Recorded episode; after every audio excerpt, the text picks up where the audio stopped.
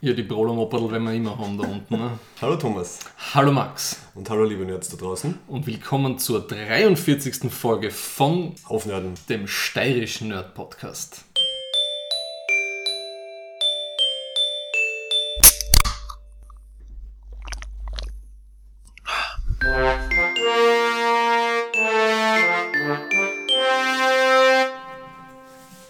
Thomas, es ist schon lange her, Es ist ewig her. aber kannst du dich noch erinnern, wer wir sind? Thomas Menzelberger Und Max Werschitz? zu finden auf äh, Soundcloud slash aufnörden und sämtliche, sämtliche Twitter und Facebook auch unter Sound äh, slash Genau, und schließ Aufnerden. Facebook und Twitter slash aufnörden. Und natürlich aufnerden.at. Ah ja, das wollte ich eigentlich sagen. Ja. Ja, wir sind ein bisschen spät dran. Letzte Folge war Anfang März, jetzt haben wir schon bald Ende Mai oder eigentlich schon fast Juni. Ja, Und es ist viel passiert. und das ist alles ein bisschen meine Schuld. Ne? Aber wir haben ja, zuerst haben wir ein Thema gehabt, das haben wir dann wieder verworfen. Genau, zum Grundkonzept von der Folge. Also wir haben jetzt kein striktes Hauptthema, sondern wir arbeiten einfach ein bisschen Sachen auf, Ja. die so im im Nerd Nerdiversum passiert sind, also hauptsächlich Review-artiges. Genau. Ich weiß nicht, wie sehr du am Anfang auf die politische Lage einsteigen willst, als Ich muss sagen, ich vorab äh.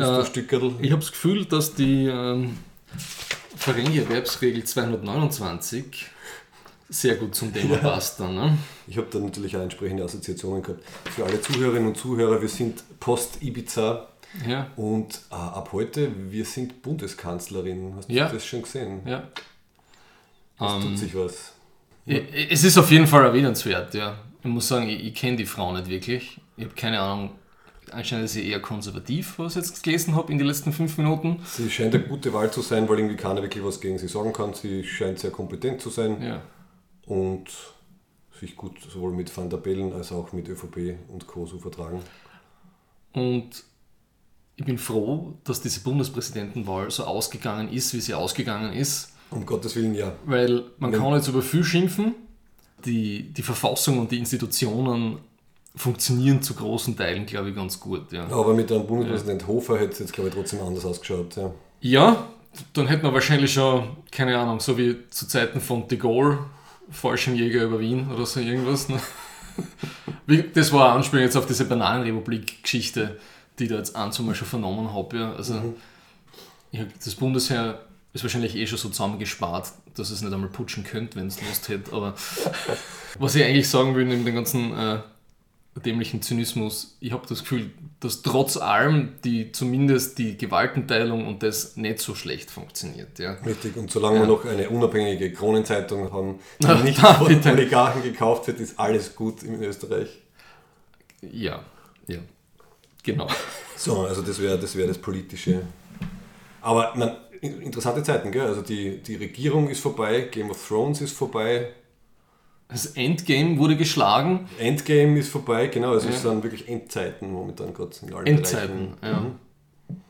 Schau, das nehmen wir als, Epi als Episodentitel, oder? Aufnörden, Endgame. The beginning of the end of times. Ja, Ja.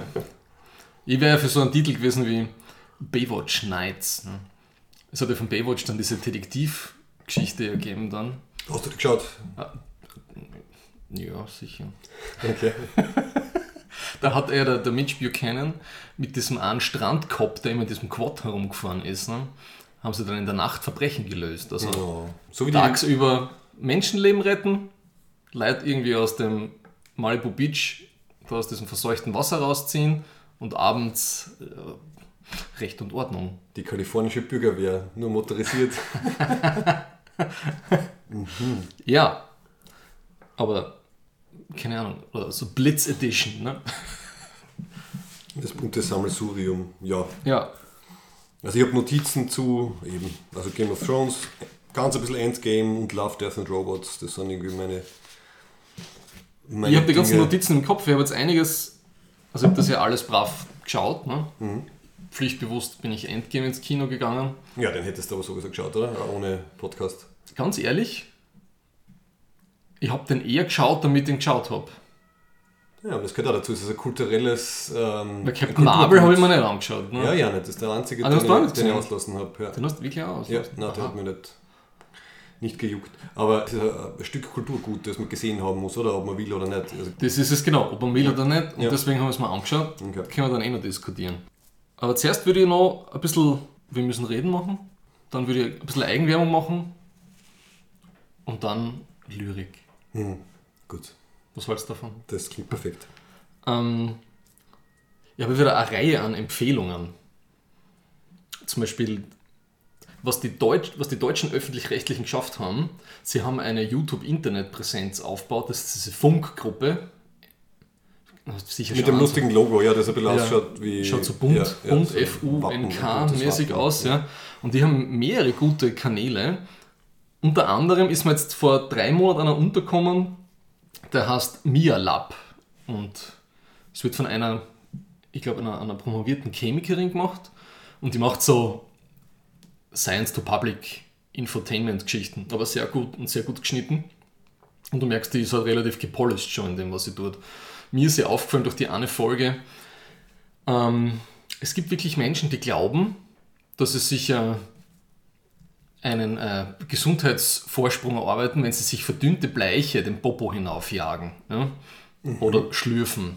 Und die, diese Folge war wirklich wieder ein äh, Augenöffner, beziehungsweise äh, ein, ein, ein Hirnrindenreizer. ja.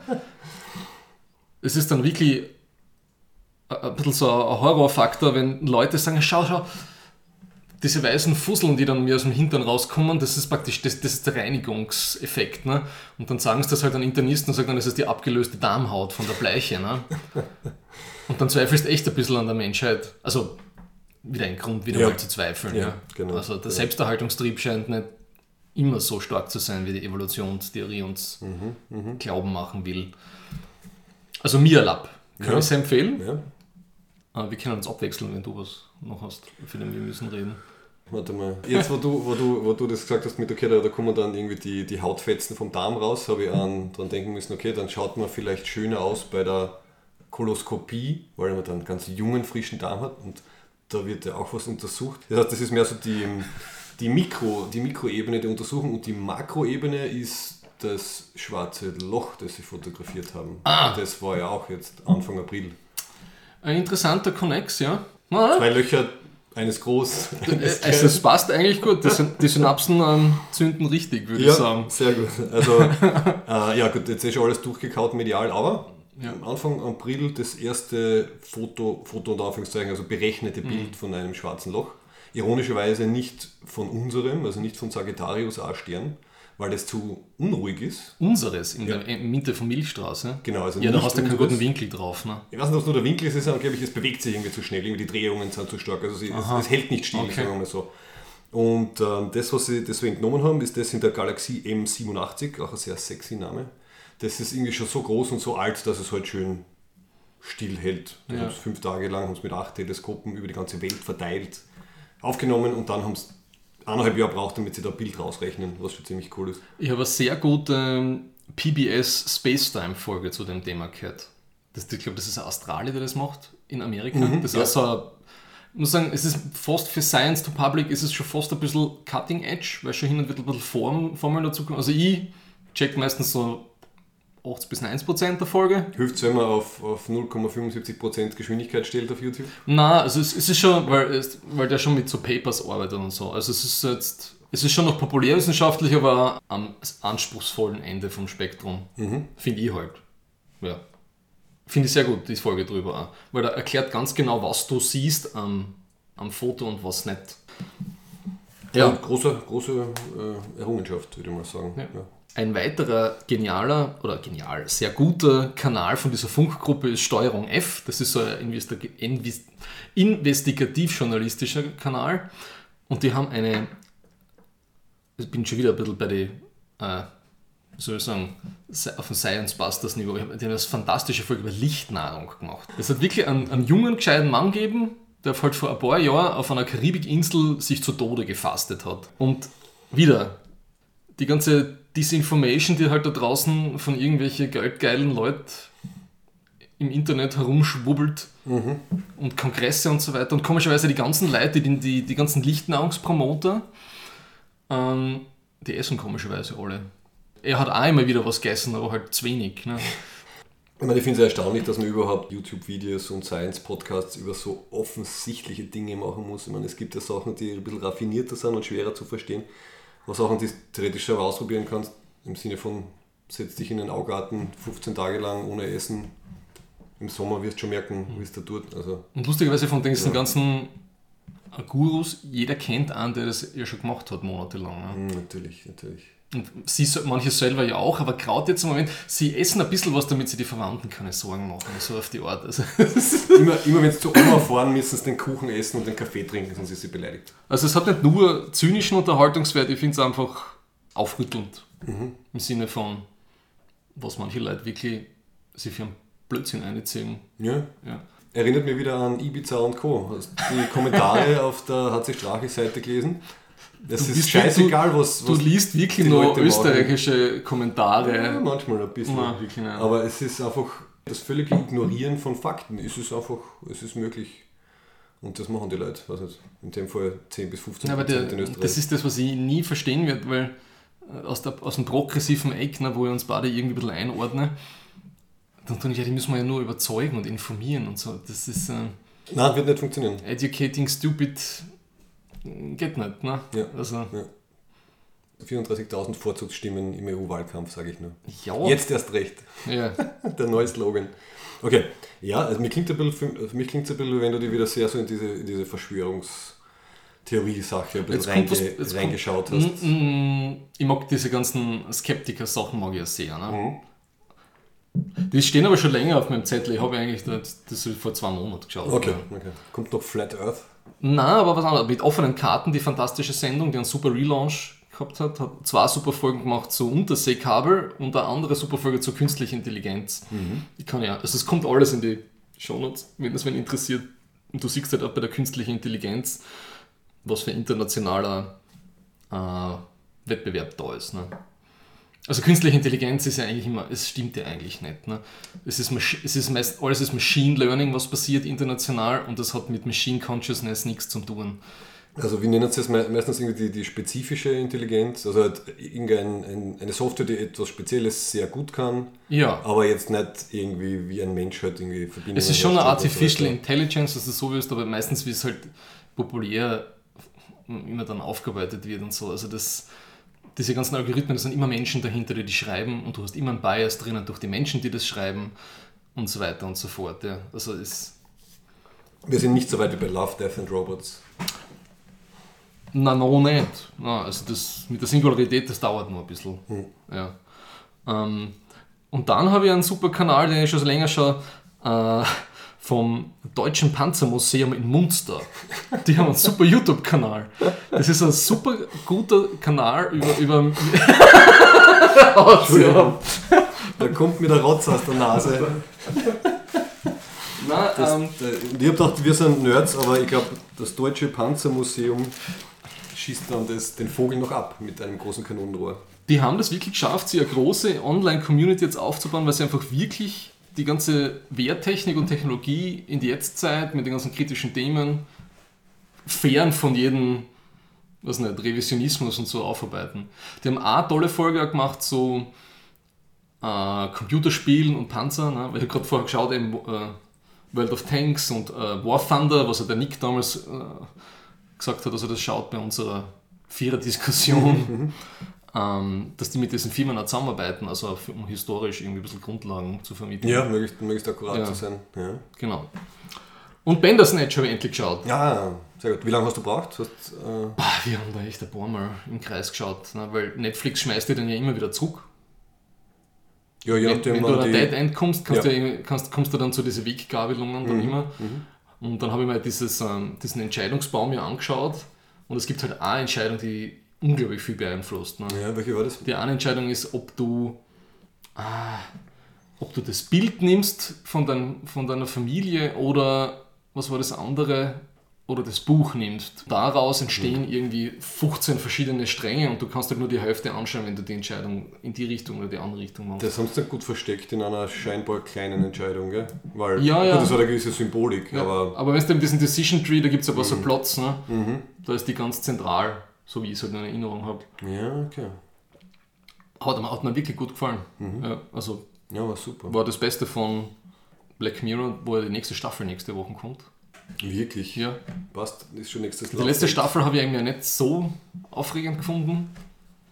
Was war in der letzten? Die, ja, eben, genau. Äh, Die letzte Staffel, es war fast jede Folge mit äh, eben so Singularity-mäßig. Ich tue mir ein kleines äh, Mentos an die Schläfe und es passieren total wichtige Sachen. Aber war das das mit der USS Callister? Mit Ja. Ah, die Genau. war schon großartig. ja, aber das war alles in die Richtung. Die war eh gut, ja. Aber Sie haben sie ganze. thematisch, stimmt, und am Ende hat es dann diese zusammenfassende Folge gegeben, wo es so ein bisschen rückgeblickt Genau. war über das Museum. und Aber so. alles, das sind alles diese Mensch, Mensch äh, virtuelles Netzwerk, Schnittfolgen Mhm. Ja, und also, so. ja. Also, ja.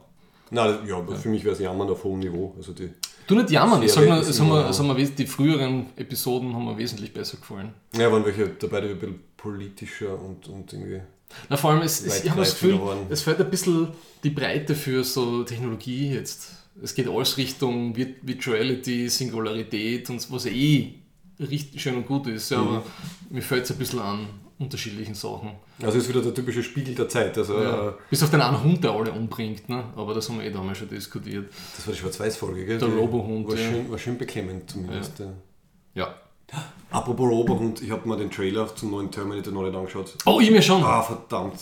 Ähm, erste Hälfte vom Machen wir, Trailer. machen wir eine kurze Pause und die schauen an. Ja, okay. okay. Ich finde es, glaube ich, also ganz okay. Für den Ja. Trailer, für den ersten Teaser-Trailer. Sagt noch nicht so viel aus, oder? Scheint irgendwie die, die alten Plot-Beats irgendwie zu übernehmen, Ja. halt mit neuen, Klar. mit neuen Charakteren und so. Also die ganzen Gesten mit den roten Augen und den halb zerrissenen Terminator-Gesichter und so. Mhm. Aber ich finde äh, die Mackenzie Davis super als Schauspielerin. Und also der Arnold ist wieder dabei. Yeah. Klar, Hans auf die Nostalgie-Trommel. Ne? Das wird das gleiche wie immer sein. Sie Zwei wollen- Stunden Verfolgungsjagd. Ne? Sie wollen ein bisschen den, den, den schlechten Terminator vergessen lassen. Der Carsten Resurrection oder so. Ah, Na, was- Genesis. Wo sie die Genesis. arme Emilia Clarke als Sarah Connor verbraten haben. Ja. Sie ist wirklich eine super Schauspielerin, Mhm. aber keine Action-Darstellerin. Also, ja, es hat das dramatische Gesicht für die Daenerys Targaryen, aber Ja. halt nicht das. nein, ich, das nimmt mir eh nicht ab, dass sie die Sarah Connor ist. Sorry. Mhm. Ja, gut. Ein bisschen aufgeblasen. Ich glaube, mit Flugzeugen haben wir noch nie was gehabt. Ja, Einen Fight in der Luft. irgendwie wie ein Arbeitskollege von mir gesagt hat, der zweite Teil ist, äh, vom Trailer ist ein bisschen Michael Beige. Ja. Ja. Obwohl es der Deadpool-Regisseur ist anscheinend, ne? Der Miller, richtig. Ja. Also es, ich glaube, es- dann kann es nicht schlecht werden. Also Cameron Produzent anscheinend wieder, Ja. der Deadpool-Regisseur. Du, solange es solides Popcorn-Kino wird Ja. und nicht irgendein, was nicht, wie hat der Cast mit dem Christian Bale, der war ja wirklich furchtbar. Der war wirklich der schlechteste, ja. Ja. Genesis war eine Spur besser, wenn man Mhm. zu gewissen Zeitpunkten auch aus dem Kino rausgegangen ist. Ähm, Ich kann mir bei Genesis nichts mehr erinnern. Ich weiß nur, dass der CGI, äh, CG, CGI Arnold total scheiße ausgeschaut hat, gegen den sie dann am Schluss kämpfen. Ne? Ja. Okay. Nein, ich glaube, sie werden ein bisschen was aus den Fehlern lernen und halt das ein bisschen mehr in, der, in den alten grundieren. Ja. Ähm, ich bin mit einer Liste noch nicht ganz durch. Hm, bitte. Ich lese gerade den achten Teil von der Expense-Saga von James S. A. Corey. Ungefähr eineinhalb, zwei Monate. Erhältlich. Gefällt mir wieder ausgezeichnet gut. Ja. Also, es ist schön, wenn. Das ist ja auf neun Teile. Nächstes Jahr kommt dann der letzte Teil raus. Und die knallen wirklich alle 12 bis 18 Monate an, an fetten, fette Schwarten aussehen. Und bis auf halt, es kann nicht jeder, also es kann nicht jedes Buch so gut sein wie die ersten zwei, drei, aber das achte hat wirklich einen guten Ton und harte Plot-Entscheidungen und ja, gefällt mir wirklich gut. Also von der Geschwindigkeit her sind sie das Gegenteil vom George R. R. Martin. Ja, weil er das eine, der eine, der, einer von den zwei von James Isaac Corey ist ja der Assistent von George ah, Martin. ah, ja. da hat er die großen Drama-Sachen gelernt. Und ich glaube, es ist sogar in dem Buch eine Danksagung vorne groß drin für Martin. Mhm. Und ich hoffe, dass die Serie gut weiterläuft, weil Kommt ja auch jetzt. jetzt, genau, die die Features sind, also die ganzen Teasers sind von, haben schon angefangen auf Amazon Prime zum Ankündigen. ja, Amazon Prime legt da ordentlich nach jetzt. Ne? ja Also was die, Netflix vorgibt, müssen Ja. sie ordentlich was aufholen. Ne? Weil die neue Star Trek Picard-Serie kommt ja auch auf Amazon Prime. Hast du da einen Trailer gesehen? Nö. Aber angeblich sieht man nicht viel, oder? Er, er, steht, siehst- er steht traurig in der Gegend herum und. Du ähm, siehst einen Weingarten, ne? Mhm. wo mit dem Bruder Kraft hat. Und dann irgendwie äh, and, uh, This is my story, why I left Starfleet, ungefähr so in die Richtung. Also ein bisschen Nostalgie. Ja, Okay. ich bin schon gespannt. Nervös eher als gespannt. Da hoffen wir alle drauf, dass dadurch, dass er angeblich relativ früh beteiligt war äh, bei der Storyentwicklung, dass es nicht ganz schlecht werden kann, weil er sonst nicht mitmachen wird, der Stewart, Ja. würde ich mal sagen.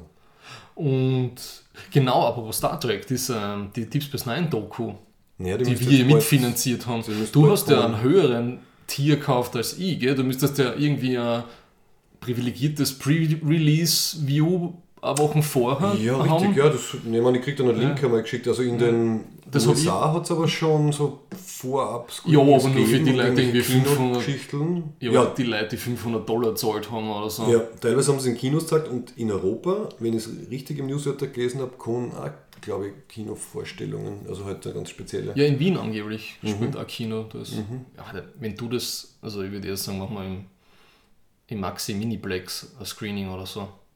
Sicher, ja, haben wir, uns, haben wir uns vor meinem Beamer. Das ist jetzt, ja, das ist jetzt nichts, wo ich nach Wien fahren muss dafür. Ja, ja. außer es ist irgendwas anderes Ja. gerade nebenbei, was sie kombinieren lässt. Ja, also auf das bin ich schon gespannt. Weil sie ja animierte Sequenzen zu dieser niemals zustande gekommenen Staffel oder Season 8 haben drinnen in der Doku. Deswegen hat es ja auch länger gedauert jetzt alles, weil sie viel Kohle gehabt haben, glaube ich.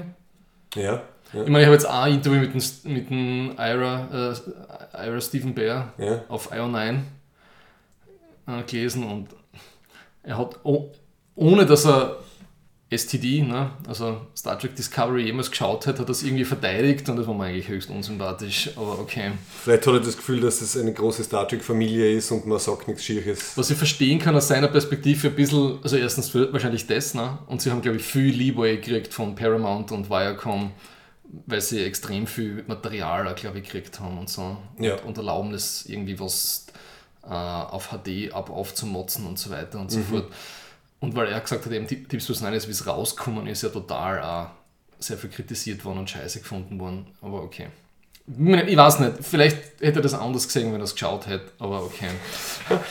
Also ich, ich habe mir heute noch einmal ähm, von Discovery so im Schnelldurchlauf die letzten 20 Minuten von der letzten Folge angeschaut. Hat mich versucht. Nein, mehr so mit Skip, Skip, Skip, Skip. Und ich denke mir jedes Mal, wenn Deep Space Nine das Budget gehabt hätte von Discovery, dann Ja. wäre es noch geiler gewesen, die Serie. Stell dir das einmal vor. Also meinst, weil- ja, ja. Man muss wirklich sagen, dass, dass Discovery einfach filmisch so gut ist und ah, Deep Space Nine mit der, mit der Production Value. Dann hätten sie die Kohle gehabt, dass sie die Terry, Fel Terry Farrell nicht killen hätten müssen. Und das letzte, was ich noch auf der Liste habe, um das jetzt abzuschließen, ist ähm, die zweite Staffel von Fleabag.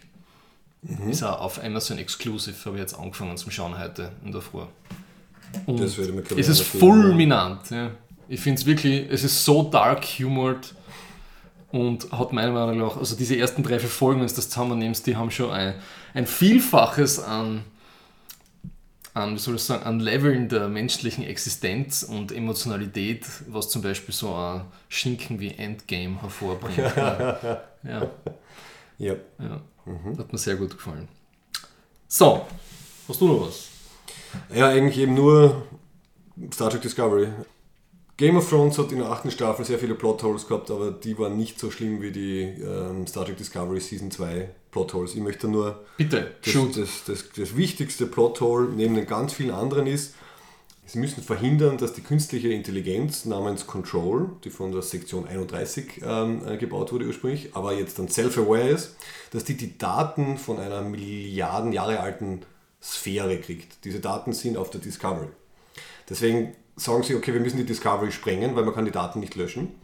Sie verlassen die Discovery und schalten den Selbstzerstörungsmodus ein, aber der funktioniert natürlich nicht, weil das Schiff will sich nicht sprengen lassen, weil da ein bisschen was von diesem, dieser AI drauf ist. Dann schießen sie einen Torpedo auf die Discovery, aber hui, die Discovery hat selber die Schilde hochgefahren. Woraufhin sie dann sagen, oh je, dann können wir die Discovery nicht zerstören, dann müssen wir die Discovery in die Zukunft schicken durch Wurmlöcher, damit die AI in der Gegenwart sie nicht erreichen kann. Also, Discovery ist ein unzerstörbares Schiff.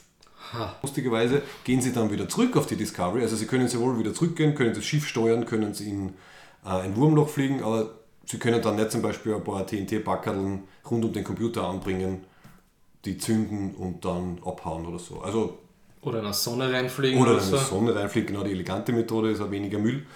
Die Erklärung für die letzten vier Folgen ist, dass die Discovery unzerstörbar ist, obwohl sie nicht unzerstörbar ist. Ähm, und das zweite Org ist am Ende die Lösung, wie sie erklären, warum man im späteren Star Trek Kanon nie was von der Discovery gehört hat, ist, es gibt eine Order von Starfleet, dass niemand mehr über die Discovery reden darf. Und auch die Technologie nicht mehr verwendet werden darf. Und dann Problem erledigt. Das ist die STD-Direktive im Gegensatz zur Omega-Direktive. Ja, richtig. Und das ist auch auf Game of Thrones ähm, Season 8 Level an, an Dummheit. Also das sind die zwei großen Sachen. Und dazwischen passiert einfach sehr viel Blödsinn, aber es ist wunderschön. Also ja, das ist schlecht gemacht. Das hat niemand ja. behauptet. Ne? Es ist eigentlich wirklich gleich, es ist gleich wie Game of Thrones. Es ist, es ist alles gut bis auf ja, die Schauspieler Geschichten. schon besser Die Schauspieler sind bei Game of Thrones besser, stimmt. Sie haben die Leute, sie haben das Geld und sie haben die Technologie. Alles passt bis auf die Drehbuchautorinnen und Drehbuchautoren. Ja, schade. Ja. Viel mehr gibt es dann nicht darüber zu sagen. Aber die dritte Staffel ist schon abgesegnet. Also, Natürlich, weil CBS All Access braucht eine Flagship-Serie. Ein Flagship. Deswegen ja, knallen sie ja jetzt ein Star Trek Spin-off nach dem anderen aus. Ja. Weil es ist ja gerade der neue, dann, das neue Ding ist ja der Run auf die Subscription äh, Verkaufsmodelle. Genau, wo wir uns irgendwann dann entscheiden dürfen, aus welchen 20 Subscription-Sachen wir auswählen ja. und dann zahlen wir wieder 100, 100 Euro im Monat für unser Entertainment. Ich glaube, auf Polygon habe ich das gelesen, dass jetzt dann das ganze illegale Runterladen wieder attraktiver wird. Ja. Weil wenn du praktisch ein Monopol hast wie Netflix und da ist eh alles auf Netflix, dann scheißt auf die ganzen, ähm, wie hat man das genannt? Peer-to-Peer-Runterladnetzwerke. Ja, die ganzen Torrent-Geschichten. Aber so. Torrents, genau, das mhm. war das Wort, das ich gesucht habe. Aber das interessiert dich natürlich nicht. Ich weiß nicht, wir zahlen jetzt schon Prime und äh, Netflix. Netflix ja. Ich wüsste nicht, was wir jetzt noch dazu nehmen sollten. Irgendwie Hulu oder so. Nein, sicher wenn du dann vergleichen anfängst, so Netflix ist ja doch ziemlich günstig für das, was sie alles bieten. Ich weiß nicht, wie Amazon Prime das Angebot ist. Amazon Prime ist, äh, ist günstiger, weil du zahlst, glaube ich, einen Jahresbeitrag. Aber das Verkaufsmodell ist anders, weil du, die haben halt ein paar Sachen, mit denen sie irgendwie reinlocken und das ist viel äh, hinter einer Paywall einfach. Ne? Mhm. Ja. Und das ist viel, also auf Amazon Prime ist so viel Schrott, der gratis zum Schauen ist, halt das ist ein Wahnsinn. Okay. Das hast du bei Netflix nicht. Ah, okay, also sie locken ja. dich an und dann hinter der Paywall sind dann die guten Sachen. Ja, also alles, was du halt kaufen kannst. Ne? Ja. ja. Okay. Ja.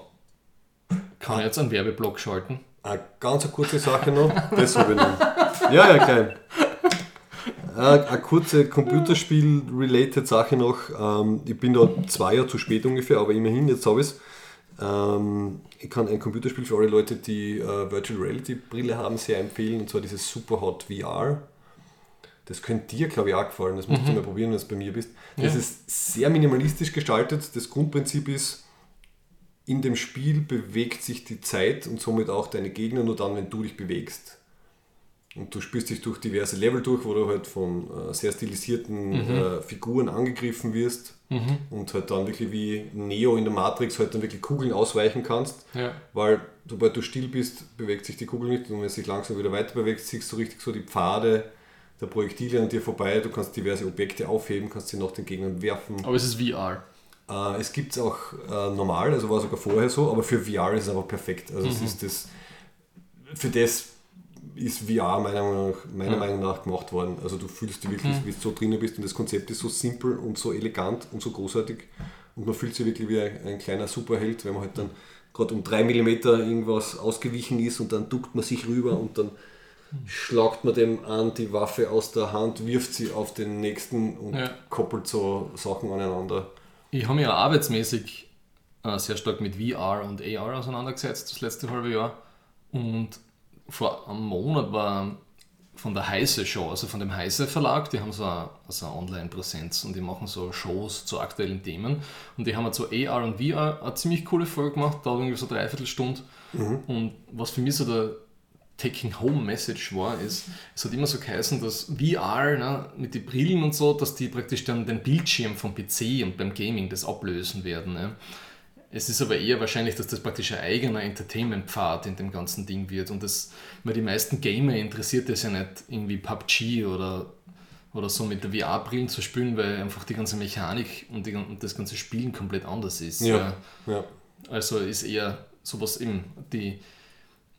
Das ist jetzt nicht so, dass die ganzen neuen Titel dann nur mehr auf VR rauskommen und die Leute aufhören, das am Bildschirm zu spielen. Ich denke auch nicht, ja. vor allem wenn es dann in, in E-Sports und so reingeht. Also ich kann mir nicht vorstellen, dass die Leute da auf ihre äh, eingelernten Sachen verzichten wollen. Und es ist schon ein bisschen, also ich, ich spiele ja das Elite Dangerous in, in VR und da treffe ich halt dann halt auf Spieler, die es nicht so nicht in dem spielen und ich habe schon das Gefühl, dass man halt, man ist zwar mehr immersiert in der ganzen Welt, aber ich fühle mich ein bisschen überfordert. Also einfach, wenn du so wirklich drinnen sitzt im Raumschiff-Cockpit und du musst so herumschauen und es ist alles eine Spur unschärfer als halt auf dem Monitor. Wenn das vergleicht, so ich sitze vor einem großen Monitor, habe so gemütlich eine Tastatur von mir, kann runterschauen, Ja.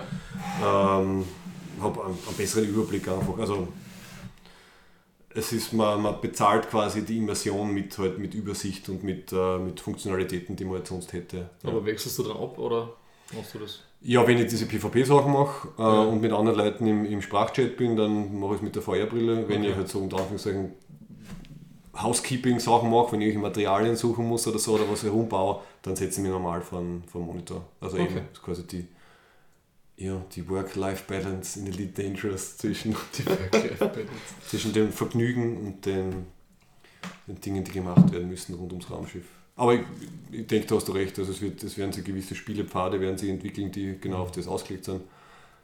Und der Rest, ich meine, da brauchst du nur anschauen, Mobile Gaming ist ein Riesending Ja. und das ist genau das Gegenteil. Das ist ein kleines, ein Mini-Display, den du irgendwie immer mit hast. Und Macht das aber total. Von, von der Spielentwicklung her ist das das meiste. Ne? Ja. Also das ist schon auf 60% von allem, was gegamed wird oder so. Genau, genau. 50 bis 60% ist. Okay.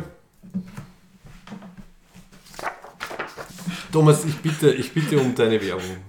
Und zwar, es ist ja schon ein bisschen angeteasert, du hast einmal das angeteasert und Ich habe mich gewundert, warum du nicht schon früher Werbung gemacht hast. getwittert habe ich, ja, weil Was noch nicht es muss ein Ding erst einmal fertig werden und dann kann man drüber reden. Ne? Also über ungelegte Eier ist immer Über scheiße. ungedruckte Bücher. über ungedruckte Bücher. Und zwar eben, du hast mir für mein Buch namens Unplugged, ja, also von Thomas Menzelberger, ein super schönes Cover gemacht. Und das kann man seit ungefähr einem Monat kaufen auf Amazon Direct Publishing. Also Selbstverlag über Kindle Direct Publishing. Und es gibt auch eine Buchpräsentation am 14.06. im Café Kork. Ist auf Facebook auch zu finden. Im schönen Graz Ja. dürfen wir dir dann lauschen, wie du. Und das ist so mein postapokalyptischer Take auf eine österreichische Gesellschaft vier Jahre, also drei Jahre nach dem großen Blackout. Ja. Also Ja, das Blackout selber uninteressant für mich gewesen, was da passiert, weil das hat man schon hundertmal gesehen. Alle zucken aus, wenn der Strom ausgeht. Aber ja, das ist ein bisschen so ein postapokalyptisches Road-Movie. Mit, mit äh, Heimatflair, also mit österreichischen Mit Flair. österreichischen Flair, ja genau. Ja, habe ich, sehr, hab ich, sehr, ich, habe es generell sehr gut gefunden. aber Gerade das finde ich dann immer sehr sympathisch, wenn man halt einen Bezug, einen Bezug dazu hat. Weil, Mhm. Ja. ähm, Kommt auch der Amazon-Link in die Show Notes. Würde mich freuen, wenn es halt äh, jemanden interessiert. Man kann es wenn man auf Kindle Unlimited ist, gratis lesen. Ne? Ja.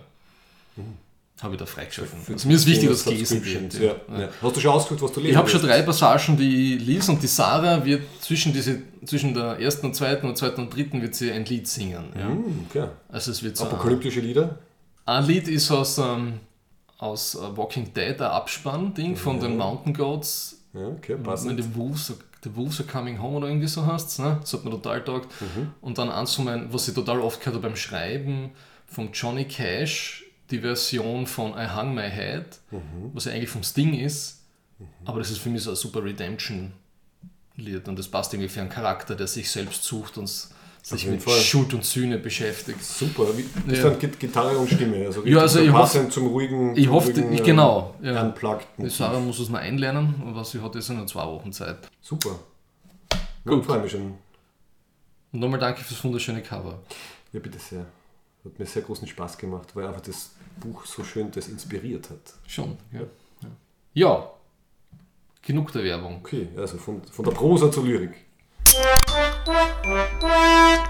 What a piece of work is man!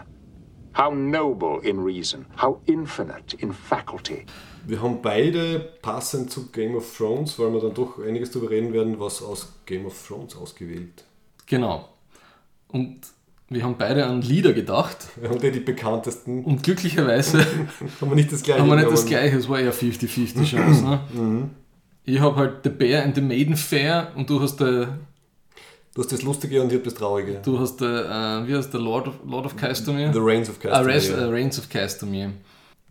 Dieses Lied, dieses äh, The Bear and the Maiden Fair, haben sie in so einem komischen Punkrock-Lied ja vertont auch, ja. Wo der Jamie seine Hand abgeschnitten kriegt. Zu Schnitt im doppelten Wortsinn, Ja. nämlich Handschnitt und äh, Folgenschnitt und dann Ja. Abspann und dann das Lied. Ich kann mich erinnern, das war so ein schräger Moment. Ja. Und ich lese ein bisschen was vor davon. Um, a bear there was, a bear, a bear, all black and brown and covered in hair. Three boys, a goat and a dancing bear that danced and spun up to the fair. How sweet she was and pure and fair, the maid with honey up in her hair. He smelled her all in the summer air, the maid with honey up in the air. From there to here, from here to there, all black and brown and covered in hair. Und dann geht's noch so weiter. Ja, also das war super. Ja. Ist das jetzt irgendwie schmutzig, der Text? Ich glaube, es ist ein? Trinklied mit sexuellen Anspielungen. Schon, würde ich schon sagen, Ja, okay. es ist so wie, Aha. wie die Comedian Harmonist. Quasi der, dass die, äh, 1920. Veronika, Veronika, der Spargel wächst und so. Achso, Sie haben quasi die Anspielungen in einem. in den 20ern war es noch möglich, also in den 1920ern. Ja, richtig. Ja, ja und ich habe das berühmte Reigns of Castamere äh, genommen, wo eh nicht sehr viel Text drin ist, zumindest nicht in der, in der gesungenen Version. Ich weiß nicht, ob es im Buch irgendwie länger ist. Also der Hintergrund ist natürlich ganz wichtig. Also es ist das, das Drohlied von den Lannisters. Also wenn, wenn The Reigns of Castamere von den Lannisters gespielt wird und du bist da, dann würde ich eher abhauen, wenn du kein Lannister bist, weil es geht eben darum, dass ein gewisser Lannister eine Rebellion von den Castameres gecrushed hat und halt das Schloss zerstört hat, das Geschlecht der Castameres ausradiert hat. Überleg gerade, wer das war. Das war ja der Tywin sogar. Ich ein junger ja Tywin. gedacht, Ja. sicher, ja. Der junge Tywin Lannister hat den, die Rebellion von Roger Rain, deswegen auch das Wortspiel Rain, Ja. wieder Regen und Rain mit EY, wie dieser Lord. Weil die, die, die Lannisters ja auf Casterly Rock noch nicht so lang waren eigentlich im Buch. Ne? Das ist ja alles recht jung. Das mit, Ja. das mit Casterly Rock ist wieder was anderes. Also sie haben auch, der, der Lan, der Clever, hat angeblich die Casterlys quasi aus ihrem Schloss rausgecheatet, hat aber dann... Das hat mit dem Lied nichts zu tun. Nein, nein, das klingt aber ähnlich? Casterly und Castamere. Also Castamere, Ah, Castamere war einfach ähm, ein frecher Unterlord, den sie halt fertig gemacht haben. Okay. Und Casterly Rock war viel früher, also es war wie das Haus Lannister entstanden ist. Und die Lannisters waren aber dann so frech und Anführungszeichen und haben gesagt, wir lassen aber den Namen Casterly Rock als Erinnerung, dass das einmal euch gehört hat und jetzt gehört uns. Also sie sind, sind ein bisschen Arschlöcher. Ähm, ja, und ein Auszug vom Text geht dann so: A coat of gold, a coat of red, a lion still has claws, and mine are long and sharp, my lord, as long and sharp as yours. And so he spoke, and so he spoke, that lord of Castamere, and now the rain sweep over his halls, with no one there to hear. Yes, now the rain sweep over his halls, and not a soul to hear. Ist von der Melodie her natürlich großartig. Spüren Sie ja zum Beispiel, wie das Red Wedding anfängt. Im Abspann ist es irgendwann einmal und fantastisch. Fantastisches Lied. Das haben super schön vertont, ja. Und wir können zum ersten Review-Thema gehen. Mir ist es egal, mit was wir, Wir reden einfach drauf los. Ne? starten. Wir reden drauf los. Right here, right now, I feel more love in this hate group than I ever felt at church or basketball or anywhere for that matter. Ja, Game of Thrones Lore, ha? Ist ja schon so lange her, dass ich, ich kann mich nicht mehr erinnern, was in, was in Dance with Dragons, was ja praktisch im gleichen Jahr wie die erste Season gestartet ist, oder kurz davor rausgekommen ist, oder kurz danach. Auf jeden Fall hat der, hat der Martin das nicht geschafft, Ja. weiter zu schreiben. Ne? Also er hat schon geschrieben, aber ja. Das ist 8, 9 Jahre ist es jetzt her seit dem letzten Buch. Wahnsinn eigentlich, ja. Ja. Aber wenn ich das richtig gehört habe, in diesem einen Newsbite mit ihm sind fünf Game of Thrones Prequels in der Pipeline. Ich speib mir an. Es sind fünf angedacht, davon ist eins oder zwei sind schon wieder gekübelt worden. Okay. Einer ist fix und zwei sind in, in quasi Pre-Production. Also bei dem einen, das habe ich mir eh rausgeschrieben, wenn es dich interessiert, äh, da gibt es den Arbeitstitel Blood Moon. Das ist fix, also da fangen uns Dreharbeiten im Sommer an. Und das spielt in der Age of Heroes, also so ungefähr 10.000 Jahre Ah, ja. vor ja. der jetzigen Geschichte. Was ziemlich interessant werden könnte, weil da einfach so viel passiert ist. Also Wo die Age- 10.000 Schiffe gelandet sind, ist das die Zeit oder ist das noch früher? Es ist damals sehr viel passiert, aber das Wichtigste bei Age of Heroes war, dass die, ähm, die First Men mit den Children of the Forest ihren Pakt gemacht haben und quasi der Krieg beendet war. Dann die ganzen Häuser entstanden sind, also eben halt Len der Clever hat halt irgendwie äh, die Lannisters begründet, äh, einer von vielen Brandon Starks hat ähm, Haus Stark begründet und irgendwie, la irgendwie lange, lange Zeit von kleinen, kleinen Kämpfen und kleinen äh, Herrschaftsaufbauen. Und dann ist eben erst die Long Night gekommen. Und ich nehme an, dass sie die Long Night mit reinnehmen, also wo die, die White Walkers das erste Mal in so einem ganz argen Winter halt vom Norden in den Süden runter sind. Da haben sie ordentlich Material, würde ich mal sagen, weil sie können ein paar Charaktere verwenden, die man, von denen man gehört hat, Ja. so mythische, mythische Figuren. Und sie könnten den ersten äh, White äh, Walker Angriff reinnehmen. Ja, es passt. Ich, hergeben. ich, hab, also, ich bin aber Prequels habe ich schon sowas von satt. Und tunst das, äh, dieses, diese Kurzgeschichten von Dunk and Egg, tunst das eigentlich auch verfilmen? Da habe ich noch nichts gehört. Also was die, Okay. anderen, die anderen angedachten Serien sind, ist noch relativ, halten sie sich noch relativ bedeckt. Weil Das spielt zu der Zeit ungefähr 100, 120 Jahre vor dem Game of Thrones Ding, Mhm. wo der Rote gegen den schwarzen Targaryen kämpft oder gerade kämpft Ah, hat. ja, ja, Das ist Bürgerkriegszeit. Das könnte schon sein. Also der Ja. Martin hat in einem Interview gesagt, dass sie das eine sich vermutlich auf diese Fire and Blood, äh, wo er auch so ein Buch geschrieben hat, Ja. Zeit beziehen wird, also die, die Targaryen-Geschichte. ich meine, gut, haben es 300 Jahre was auswählen können. Ja. Ja, das wäre auch ganz gut. Das Einzige, was er ausgeschlossen hat, ist, dass die, diese Roberts Rebellion, die wird nicht geben. Die Ah, die- Rebellion gegen die Targaryens, also das, was eigentlich in, der, in Game of Thrones jetzt schon ziemlich viel Ja, referenziert ja- worden ist. Das wäre zu, zu nah dran. Richtig, ja. Und da müsste es neue Schauspieler für die bekannten, aber jüngeren Charaktere halt schon Das wollte auch für ein bisschen. Aber gut, wer Das weiß. wollen, sie, ja. das wollen sie vermeiden.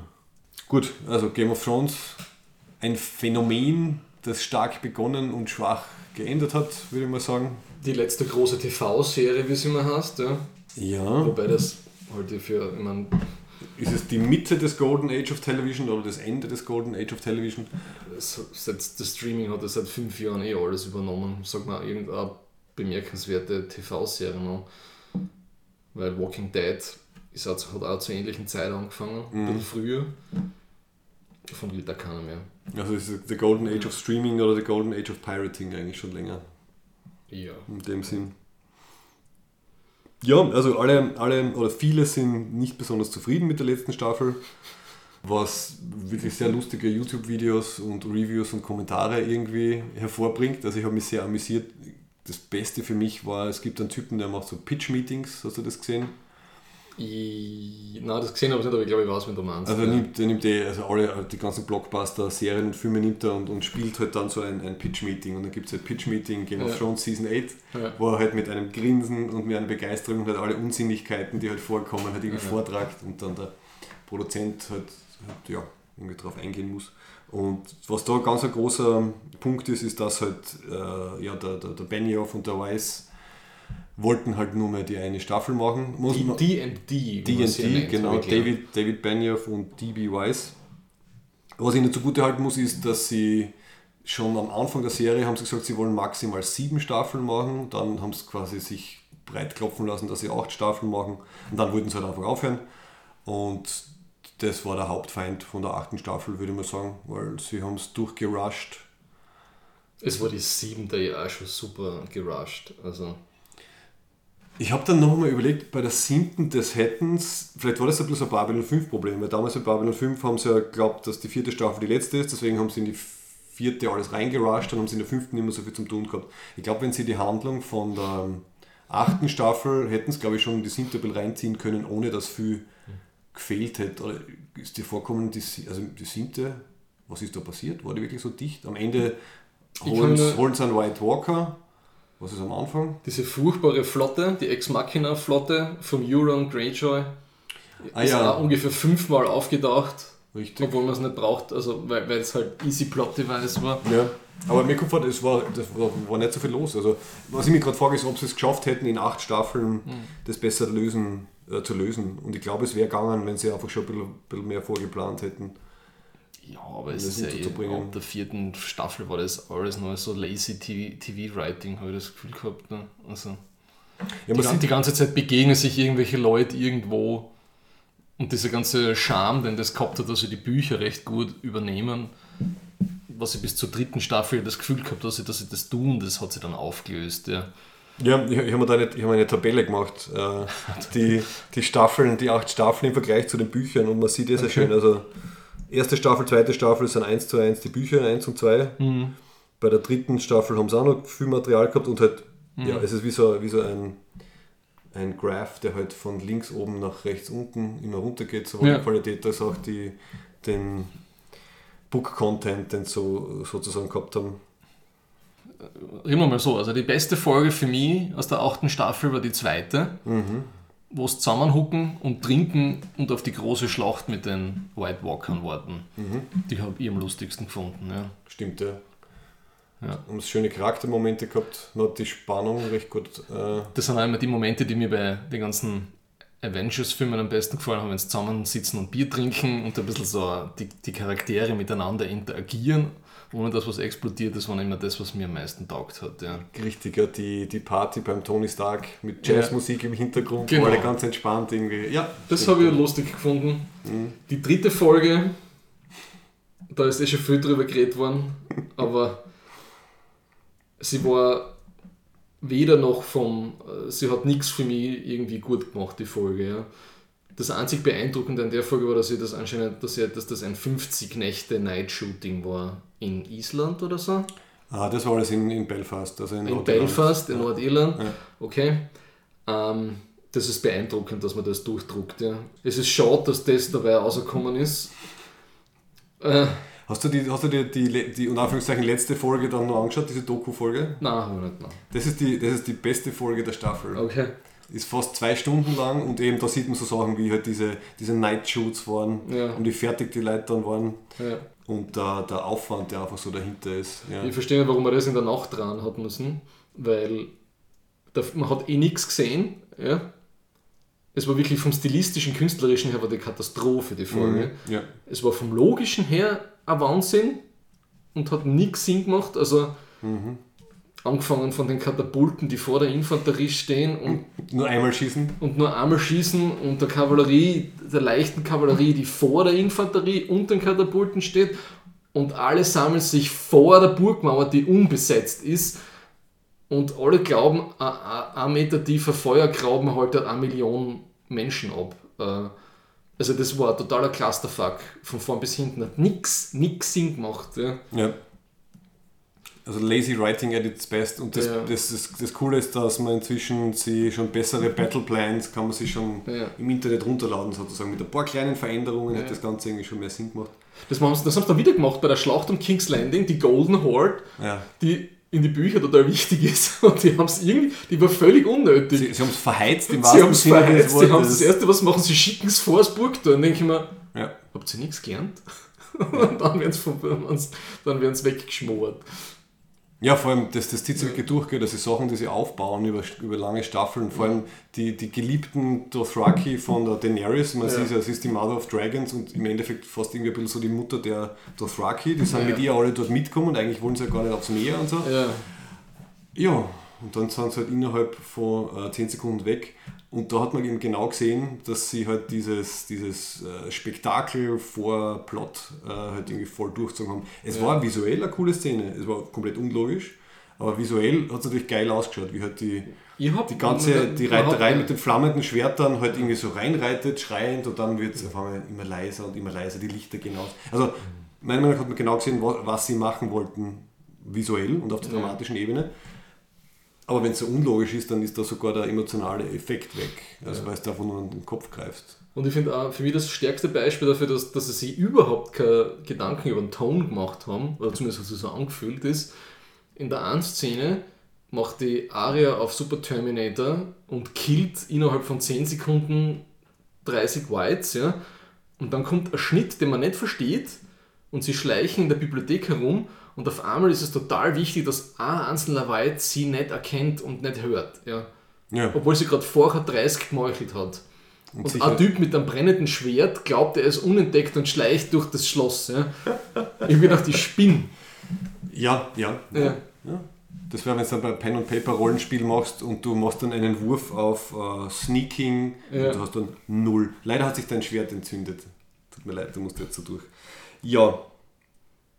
Und vor allem halt, dass halt komplett auf diese ganzen Prophezeiungen und die ganzen Andeutungen verzichtet worden ist. Also der, der Prince who was promised oder halt Princess who was promised, weil das irgendwie äh, ähm, geschlechterneutral ist im, im valyrischen Original.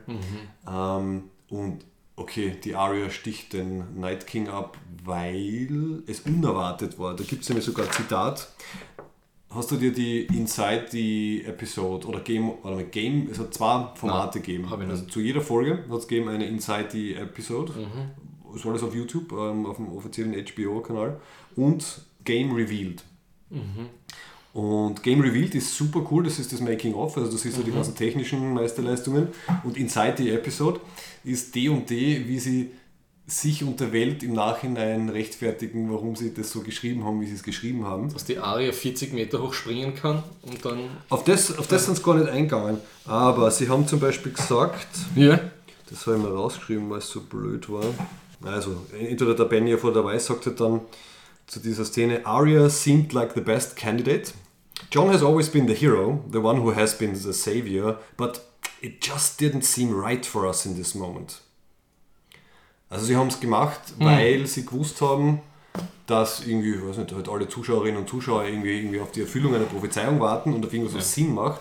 Deswegen haben sie sich gedacht, na, machen wir nicht, nehmen wir die Aria, weil mit der rechnet keiner. Und, und solche, solche kurzsichtigen und kurzfristigen Entscheidungen haben sie halt getroffen. Und das hat sich ja schon seit Jahren aufgebauscht, dass sie jetzt die super Assassine ist, die dann alle killen wird. Ne? Ja, aber nicht den, aber nicht den, den Night King. Also sie, die, die ganzen ähm, Azora High äh, Prophezeiungen, die spielen halt entweder auf den, auf den John oder auf die Daenerys. Und Was war eigentlich die Motivation vom Night King, der nie einen Satz gesagt hat, sondern immer nur sehr, äh, wie soll ich sagen, hat nur böse der reingeschaut, hat, gell? so, der hat so geschaut wie der, wie heißt der, der, der der Sith-Typ aus dem ersten, aus Episode 1, Der ne? Darth Maul. So hat er mir ein bisschen, nur halt in Blau. Da hat er auch immer so geschaut. Da hat er nie ein Wort gesagt, der Darth Maul, und hat immer noch geschaut mit seinen komischen Händel am Kopf. Ne? Aber schau, jetzt finde ich es gut, dass du, die, dass du die Doku nicht geschaut hast, weil jetzt kann ich dir nämlich erklären, Na bitte. warum der nie gesprochen hat. Der Night King wurde gespielt von einem tschechischen Stuntman, dem sie äh, die Rolle quasi so nebenbei angeboten haben. Also er hat irgendwie schon ganz lange für Game of Thrones die Stunts gemacht, beziehungsweise Choreografie speziell, also nicht nur Stunts, sondern auch Choreografie. Und dann haben sie ihn halt irgendwann mal gefragt, okay, willst du auch den Night King spielen? Dann hat er ja gesagt. Und er ist ein super lieber Kerl, total sympathisch, aber er ist kein Schauspieler. Also er, er, er kann nicht besonders gut Englisch. Selbst wenn sie gewollt hätten, hätten sie dem keine, Sprech, keine Sprechrolle geben können. Den hätten sie synchronisieren müssen oder sie hätten ihn vorher, was er nicht, äh, ein halbes Jahr lang in die Schauspielschule schicken müssen. Also war nie geplant, dass der irgendwas sagt. Aber sehr sympathischer Kerl, ein, ein Tscheche, der irgendwie, was nicht, 33 Jahre Stuntman war und dann eigentlich Choreo Choreograf. Und gibt auch eine sehr schöne, einen, auch einen sehr schönen Satz, den ich mir rausgeschrieben habe. Also, er hat dann gesagt, über die achte Staffel, This year I don't feel so very comfortable because I don't know where I belong. If I'm part of the actor or part of the stuntman. When we finish Night King stuff, I can do some fire job and falling from the stairs or some fight. I looking forward. ja, also der ist wirklich, der war am Set, er hat Stunts gemacht, er hat die, die, die Kämpfe choreografiert und dann hat er zwischendurch den Night King gespielt. Okay. Er ist, Aber er hat ist das für die auch so anticlimactic angefühlt? total, ja. Seit acht Jahren lang warten wir irgendwie auf diese Konfrontation. Dann machen sie eine Folge, wo man nichts sieht. ja. Und was mir also, solche Details wie, da ist dieser scheiß Grauben mit diesem Feuerzeug, mit dem Feuergatsch drinnen. Und der Jon Snow sitzt währenddessen mit dem Drachen auf der Mauer und tut nichts. Ja. Und dann muss die Melisandre in einer was nicht, Super Kommando-Version vorgehen und sie praktisch alle ihre Lebensjahre da abmühen, ab, äh, damit sie da irgendwie das Ding zum Brennen kriegt. Ja. Das war in dem Moment furchtbar anstrengend, aber dass sie vorher ungefähr 10.000 Dothraki-Schwerter irgendwie mit, mit einem Schnipper anzünden hat, das war ein Problem. Ja, ja, aber richtig. dass sie da vielleicht auch einen kleinen Strohhalm anzündet hätte, den Rest vom Burggraben anzündet, das, es ist einfach... Ja. Man hätte irgendwie einen netten heroischen Moment draus machen können. Also, dass sie vorher die Dothraki-Szene weglassen, dass sie mit, mit aller Kraft dann den Graben anzündet und dass sie dann gleich drauf geht und nicht irgendwie noch lalala weitermacht und dann halt sie ganz am Ende, wenn schon alles vorbei ist, sie dieses Halsamulett-Dings runternimmt und dann geht. Also, Ich finde die ganzen Sachen da in dieser Krypta, die haben überhaupt keinen Sinn gemacht. Mir war nicht klar, auf was wollten sie da aus? Mit Tyrion und Sansa wollten die da jetzt Spannung erzeugen oder Vertrautheit zeigen oder. Anscheinend wollten sie es wieder emotional zusammenbringen, so Ja. als die, die, die Sympathieträger in der, in der Krypta. Obwohl mir die Sansa ja von den Charaktere mit der Daenerys bis auf die letzte Folge eigentlich immer besser zum Gefallen angefangen haben. Alle anderen sind mir schon lang wirklich auf die Nerven gegangen. Ja, Bis auf die Brienne, das habe ich super schön gefunden, dass sie die, dass er den Ritterschlag Ritterschlag, genau. Ja, erhalten Ah. hat, das habe ich schön gefunden. Und dann ein Puncherl mit dem Jamie. Genau. Und Das habe ich nicht kommen sehen. War das irgendwie, war das Ah, irgendwie ein das Ding, war- auf das die Fans gewartet haben? Das war so klar. Ich habe ja auf den Vormond gehofft, ne? Achso, ja eben, genau das hätte ich gern gehabt. aber ja. der, ist jetzt, der ist jetzt die Freundin von Jon Snow geworden. Da gibt es super Memes, hast du gesehen, was dann irgendwie so fo- gefotoshopptes Bild siehst. Tormund und, und John laufen so, so lachend wie von einer Hochzeit. Richtung, äh, Richtung Wald. Das ist fantastisch. Ja, hat auch, kein, hat auch wenig Sinn gemacht. Ja. ja. Und man, was heißt Sinn machen? Es ist dann. Und dann die, die, letzte, die letzte große Klimax von der ganzen Geschichte. Eine Staffel davor hatte Daenerys drei, also ist sie ja schon quasi in der Nähe von King's Landing, hat drei mehr oder weniger ausgewachsene Drachen. Und sie trauen sich King's Landing nicht angreifen. Ne? Und jetzt hat sie nur mehr einen Drachen und innerhalb von einer halben Stunde war die ganze Sache erledigt. Ja. Warum hat sie das nicht gleich gemacht? Ja? Warum lässt sie die Cersei, ich kann es nicht mehr so nachvollziehen. Sie besiegen, da die, sie ja. besiegen da die Lannisters ja neben King's Landing, ne? wo der Jamie dann irgendwie, irgendwie verloren geht oder so. Weiß ich nicht mehr. Ah, und Das, weiß nicht, das ist einfach null Konsistenz da für mich. Es passt einfach alles nicht zusammen. Hast recht, jetzt im Nachhinein Ja. nämlich, wenn man sieht, wie leicht sie so ein Drache durch so Stadtmauern durchschweißt, Ja. Da ihr Problem damals, wo sie noch die gute Daenerys Ja. war, war ja, okay, sie will, oder sie ist halt zumindest davon überzeugt worden von Tyrion und Co., dass sie halt kein Massaker anrichten will, weil sonst wird sie nicht akzeptiert als Herrscherin. Aber in dem, was wir jetzt gesehen haben in der achten Staffel, sie hat ähm, eben, sie hat mit dem Drachen die, das Tor aufsprengen können, sie hat oben die Mauern abfahren können, dann hätte sie halt nur Soldaten umgebracht Ja. und dann hätte die Nordarmee reinmarschieren können. Dann wäre es hätte super gepasst. Ja, und äh, warum sie dann auf einmal Zivilisten zum Grillen anfragt? Nur weil die. Das ist nicht die Daenerys, die sie sieben Jahre lang aufgebaut haben. Ja, genau, genau. Das sagt, hat Emilia Clarke irgendwie in einem Interview gesagt, sie hofft, dass sie jetzt nicht als Mad Queen in Erinnerung bleibt, weil sie hat, glaube ich, extrem viel Zeit eingesteckt, dass sie diese Rolle entwickelt. Die hat sie so stark emanzipiert. Das war einer der wenigen Charaktere, die noch halbwegs dem entsprechen, wie es im Buch intendiert waren. Und dann dieser richtige Clusterfuck am Schluss. Dieser Moment da, wo die Glocke nicht läutet und dann läutet, sie läutet ja dann. ja, genau, das Leute dann. Ja. Und dann schaut sie einmal so verzwickt weg, wo sie sagt, "Na, ich muss jetzt doch alle umbringen. ja, ja. Ähm, und so, what? Also, Und dann die Arie mit dem scheiß weißen Pferd und es ist. also bei der, bei der Daenerys, wenn ich alles richtig interpretiert habe, ähm, haben D&D von ja. Martin die Information gekriegt, dass die Daenerys am Ende dann die Mad Queen ist. Aber das kannst du halt nicht in drei Folgen aufbauen. Also ich, ich muss sagen, nehmen wir mal an, es, hätte, es wären zehn Staffeln Game of Thrones gewesen und sie hätten das über eineinhalb, zwei Staffeln, hätten Ja. so eine, eine langsame, was so Breaking Bad-artige Ja. Charakterentwicklung gemacht. Dann hätte ich nichts dagegen gehabt, wenn sie am Ende halt tragisch die, die verrückte Königin wird. Aber eben so in der vierten, nein, in der fünften Folge war das dann, gell? Also das innerhalb von fünf Folgen so aufzubauen von ich will eine gute Königin sein, ich will das äh, I want to break the wheel zu na scheiß drauf, jetzt brennen wir alles nieder, hat glaube ich für keinen funktioniert. Also ich habe mit allen Leuten, mit denen ich geredet habe, es hat keiner irgendwie gesagt, ja, ja, das, das habe ich kommen gesehen, das war realistisch. Nein. Also Zeit, Zeitproblem. um wieder die Prequels herzunehmen, es war wie in Episode 3, wo dann der Anakin innerhalb in der letzten Dreiviertelstunde so einen Turn macht und auf einmal böse ist. Ja. Ja, Und dann fängt der Anakin zum kleine Kinder zum Umbringen an. Was schon wurscht war dann, gell? Dann weiß man, okay, jetzt ist sie verrückt. Also, wenn ich mehr drüber nachdenke, desto mehr George Lucas ist da eigentlich drinnen, als Eigentlich ich schon, gedacht habe. Ja, ja, ja, richtig, richtig. Der Clegane Ball war ja ganz interessant. Habe ich auch nicht gewusst, dass da alle Leute drauf gewartet haben. Also das haben sie im, im Nicht, ich habe da im schon. Inside the Episode haben sie dann gesagt, we, we all knew that this was going to happen, everybody wanted to see it and now it happens. Und ich habe gedacht so, Ja, aber dass der Mountain und der Hound eine Rechnung offen haben, das war immer schon klar. Ne? ja, aber dass das sein Lebensziel ist, dass er sich für das umbringen lässt, das ist für mich nicht rüberkommen. Noch eine unsinnige Sache. Er überredet ja die Arya, dass sie wieder zurückgeht, weil er weiß, Ja. dass alle, die da drüben sind, sterben werden. Ihm war das so wichtig, dass er seinen Bruder umbringt, bevor er sowieso stirbt. Das ist für Ja. mich, war für mich nicht. Das nicht ist eine von den absurdesten Szenen von der letzten Folge, wo, wo, wo dann der Mountain und der, äh, und der Hound sich gegenüberstehen auf der Treppe. Ja.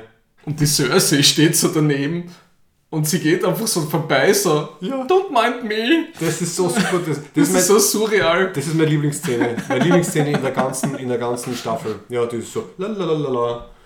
Ja, Egal. das war absolut. Das war schon wieder lustig. Ich meine, im Nachhinein muss ich sagen, so wie die ganze Staffel verlaufen ist, habe ich jetzt mit dem Ende jetzt nicht so das Problem gehabt, weil es war in dem Sinne eh stimmig zu dem ganzen Blödsinn, der davor passiert ist. Ja. Ja, es war so die, die, die Krönung des Blödsinns. Also wie gesagt, ich habe hab eigentlich ich hab die siebte Staffel auch noch, bis auf zwei, drei Fehlentscheidungen habe ich auch noch gut gefunden. Sechste Staffel war, glaube ich, Battle of the Bastards und so, oder? Das war großartig. Das war ganz gut, ja. Das heißt, das ist für mich wirklich nur, nur ganz langsam ist es schwächer worden und dann ist halt diese die Krone irgendwie draufgesetzt worden.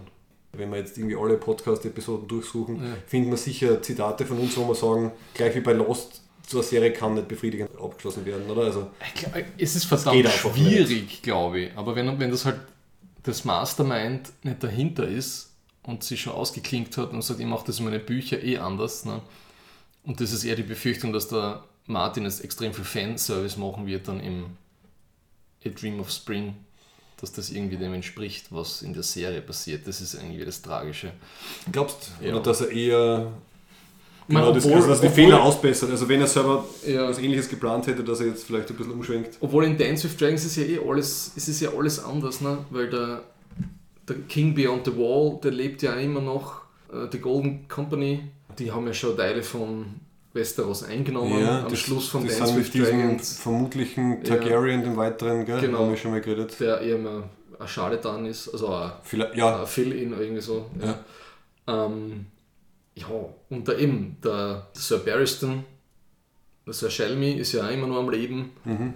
Also ich, ich glaube, das ist komplett anders. Ne? ja. Ja. Oder zumindest andere Möglichkeiten. Also man, was so schwierig wird, ist, dass er die ganzen Handlungsstränge, und der hat ja wirklich extrem viele Handlungsstränge aufge, aufgemacht, dass er die alle zumachen kann, das glaube ich nicht. Also wahrscheinlich werden dann auch irgendwelche Nebencharaktere mal verschwinden in den Büchern. Das war für mich das Unbefriedigendste eben beim Dance with Dragons lesen, wo es dann, okay, du schaust so, okay, das hat irgendwie 1100, 1200 Seiten und nach das 400 Teil. Seiten hast du gewusst, okay, bei dem Pacing passiert da gar nichts. Ja. Ein sehr schönes Zitat, das ich gelesen habe, war, dass sie der Martin weniger als Architekt sieht und mehr als Gärtner beim Schreiben. Also er, er pflanzt quasi so, so interessante Charaktere und irgendwie Handlungsstränge Ja.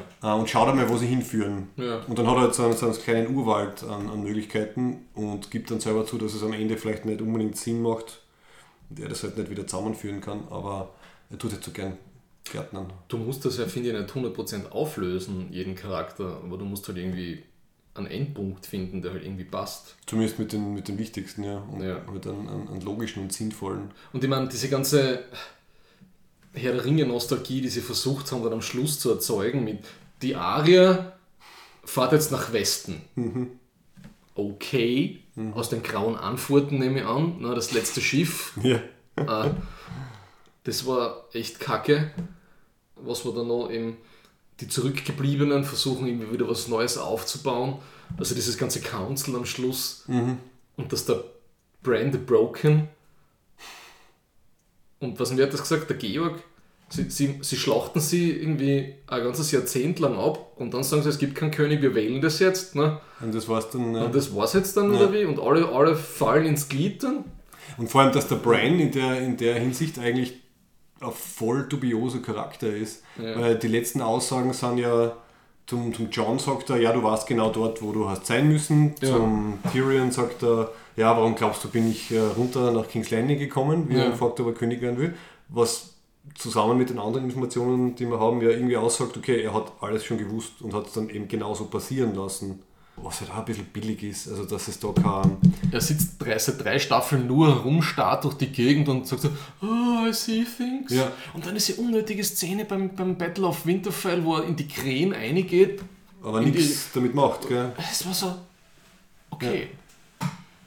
Er kann jetzt äh, sich wieder in das Viech reinsetzen und schauen und war das irgendein Foreboding oder so? Gar nichts, ne? Pff, Dabei hätte es so viele Möglichkeiten gegeben, weil zum Beispiel, dass er versucht, sie in, in, den, in den Drachen vom Night King reinzuwargen Ah, oder dass er im letzten Moment irgendwie an von den, von den, ähm, von den White Walkern irgendwie übernimmt oder so. Genauso wie die Arya nichts mehr mit ihrer, mit ihrer Faceless-Geschichte gemacht hat. Ah, stimmt. Eigentlich ja. eine, eine, eine, eine Superpower, die sie da hat ja. und verwendet sie nicht mehr. Das wäre ja mein Tipp gewesen. Ne? Die Arya macht so einen Halo-Sprung vom letzten, vom Drachen Ja. ins Red Keep und killt die Cersei in der Nacht. Ein Halo-Jump. Ja, ja, sicher. Ja. Ja. Vom Drachen so. Ja. Und dann direkt mit dem Needle Genau. durchbohrt. Das hätte mir gefallen. Und ich finde, der Jon Snow als Charakter ist am Schluss völlig durch die Finger gerannt. Da habe ich nicht mehr gewusst, was tut er da jetzt. Der hat eigentlich nur die ganze Zeit traurig in der Ecke geschaut. Ja. Ja. Er war ein bisschen wie so eine blasse Kopie von, von seinem Vater. Also so, ich, Ja. ich, ich habe die Treue geschworen und ich muss mich dran halten und alles andere Von seinem Ziehvater. jetzt nicht mehr. Vom, Entschuldigung, ja, Ziehvater. Gut aufgepasst. Ja. Das ist ja das Orge, oder? Es ist im Endeffekt völlig für den Arsch, dass er halb Targaryen, halb Stark ist. Und die ganze Thronfolgegeschichte ist Hm. völlig für den Arsch. Also außer, dass es innerfamiliäre ähm, Probleme erzeugt. Hm. Also dass die Familie Stark dann irgendwie zum Streiten anfängt. Hauptsächlich wegen der Sansa. Ich bin schon gespannt, wie dieses Series Final auf uns wirkt so in fünf Jahren. Ne? Weil über Lost schimpfen wir immer noch, dass das keinen Sinn gemacht hat. Vielleicht altert es ja gar nicht so schlecht dann. Ne? Ich bin mir nicht sicher.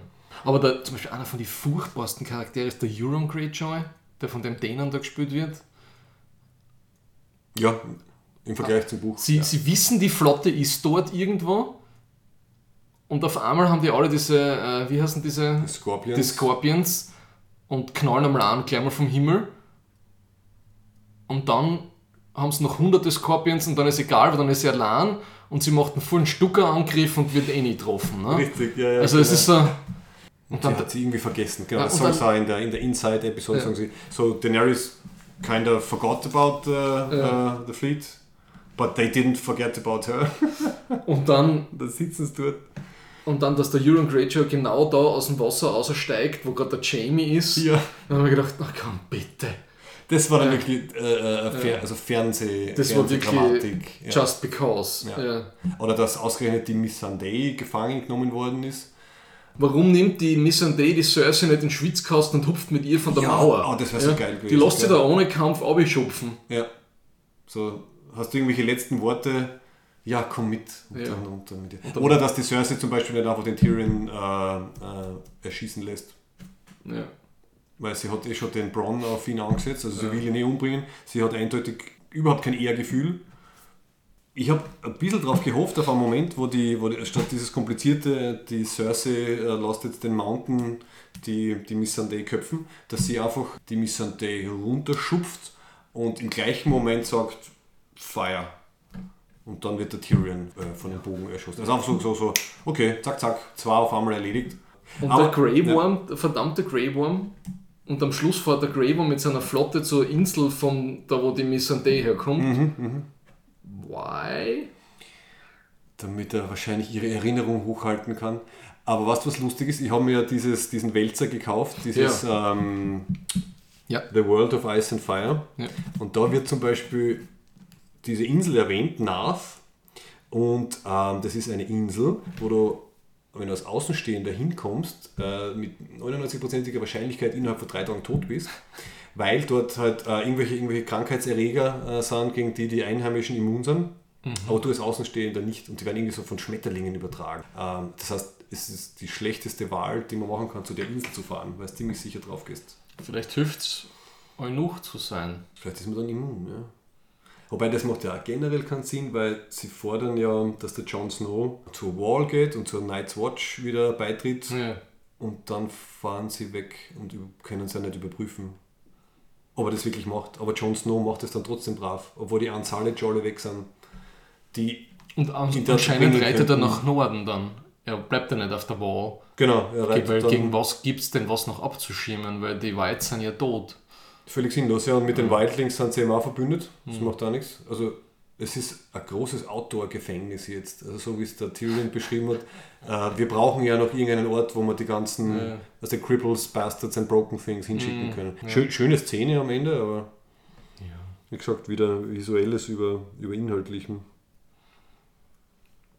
Ich habe da immer gesagt, manche Leute haben sich aufgeregt, dass sie sich echt für die, für die schlechten Skripts so viel Zeit genommen haben.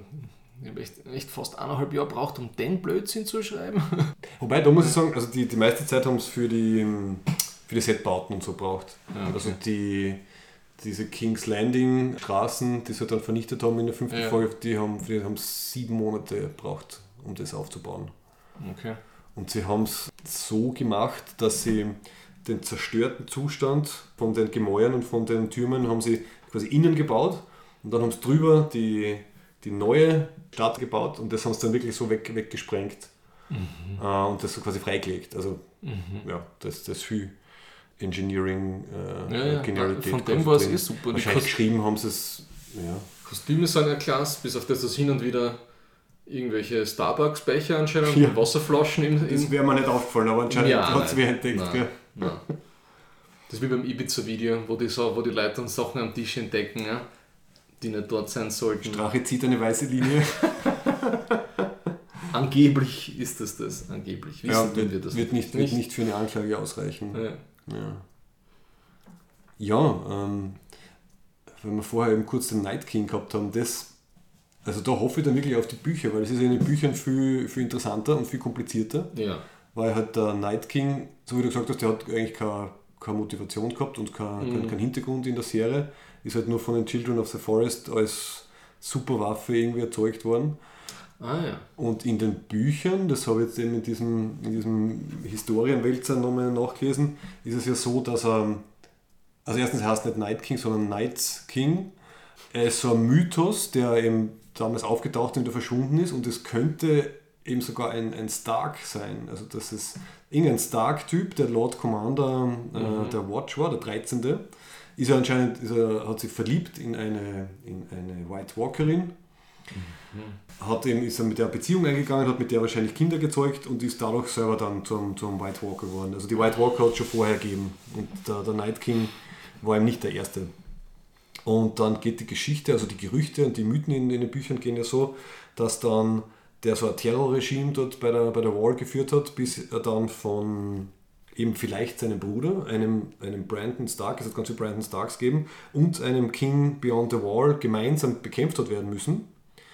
und dass dann den Starks das Ganze so peinlich war, dass sie ihn aus den Geschichtsbüchern gelöscht haben. Also man weiß nur mehr. The Night King. Genau. Man Aber weiß nicht genau, wer er war. Ich glaube, das ist so ein Buch irgendwann mal drin gewesen. Ist eben, ist ziemlich ja. sicher eben in den Büchern. Ja. Und was das total eben spannend macht, weil du hast dann quasi äh, so ein bisschen so eine Familienschuld von den Starks, die das irgendwie ausgelöst haben.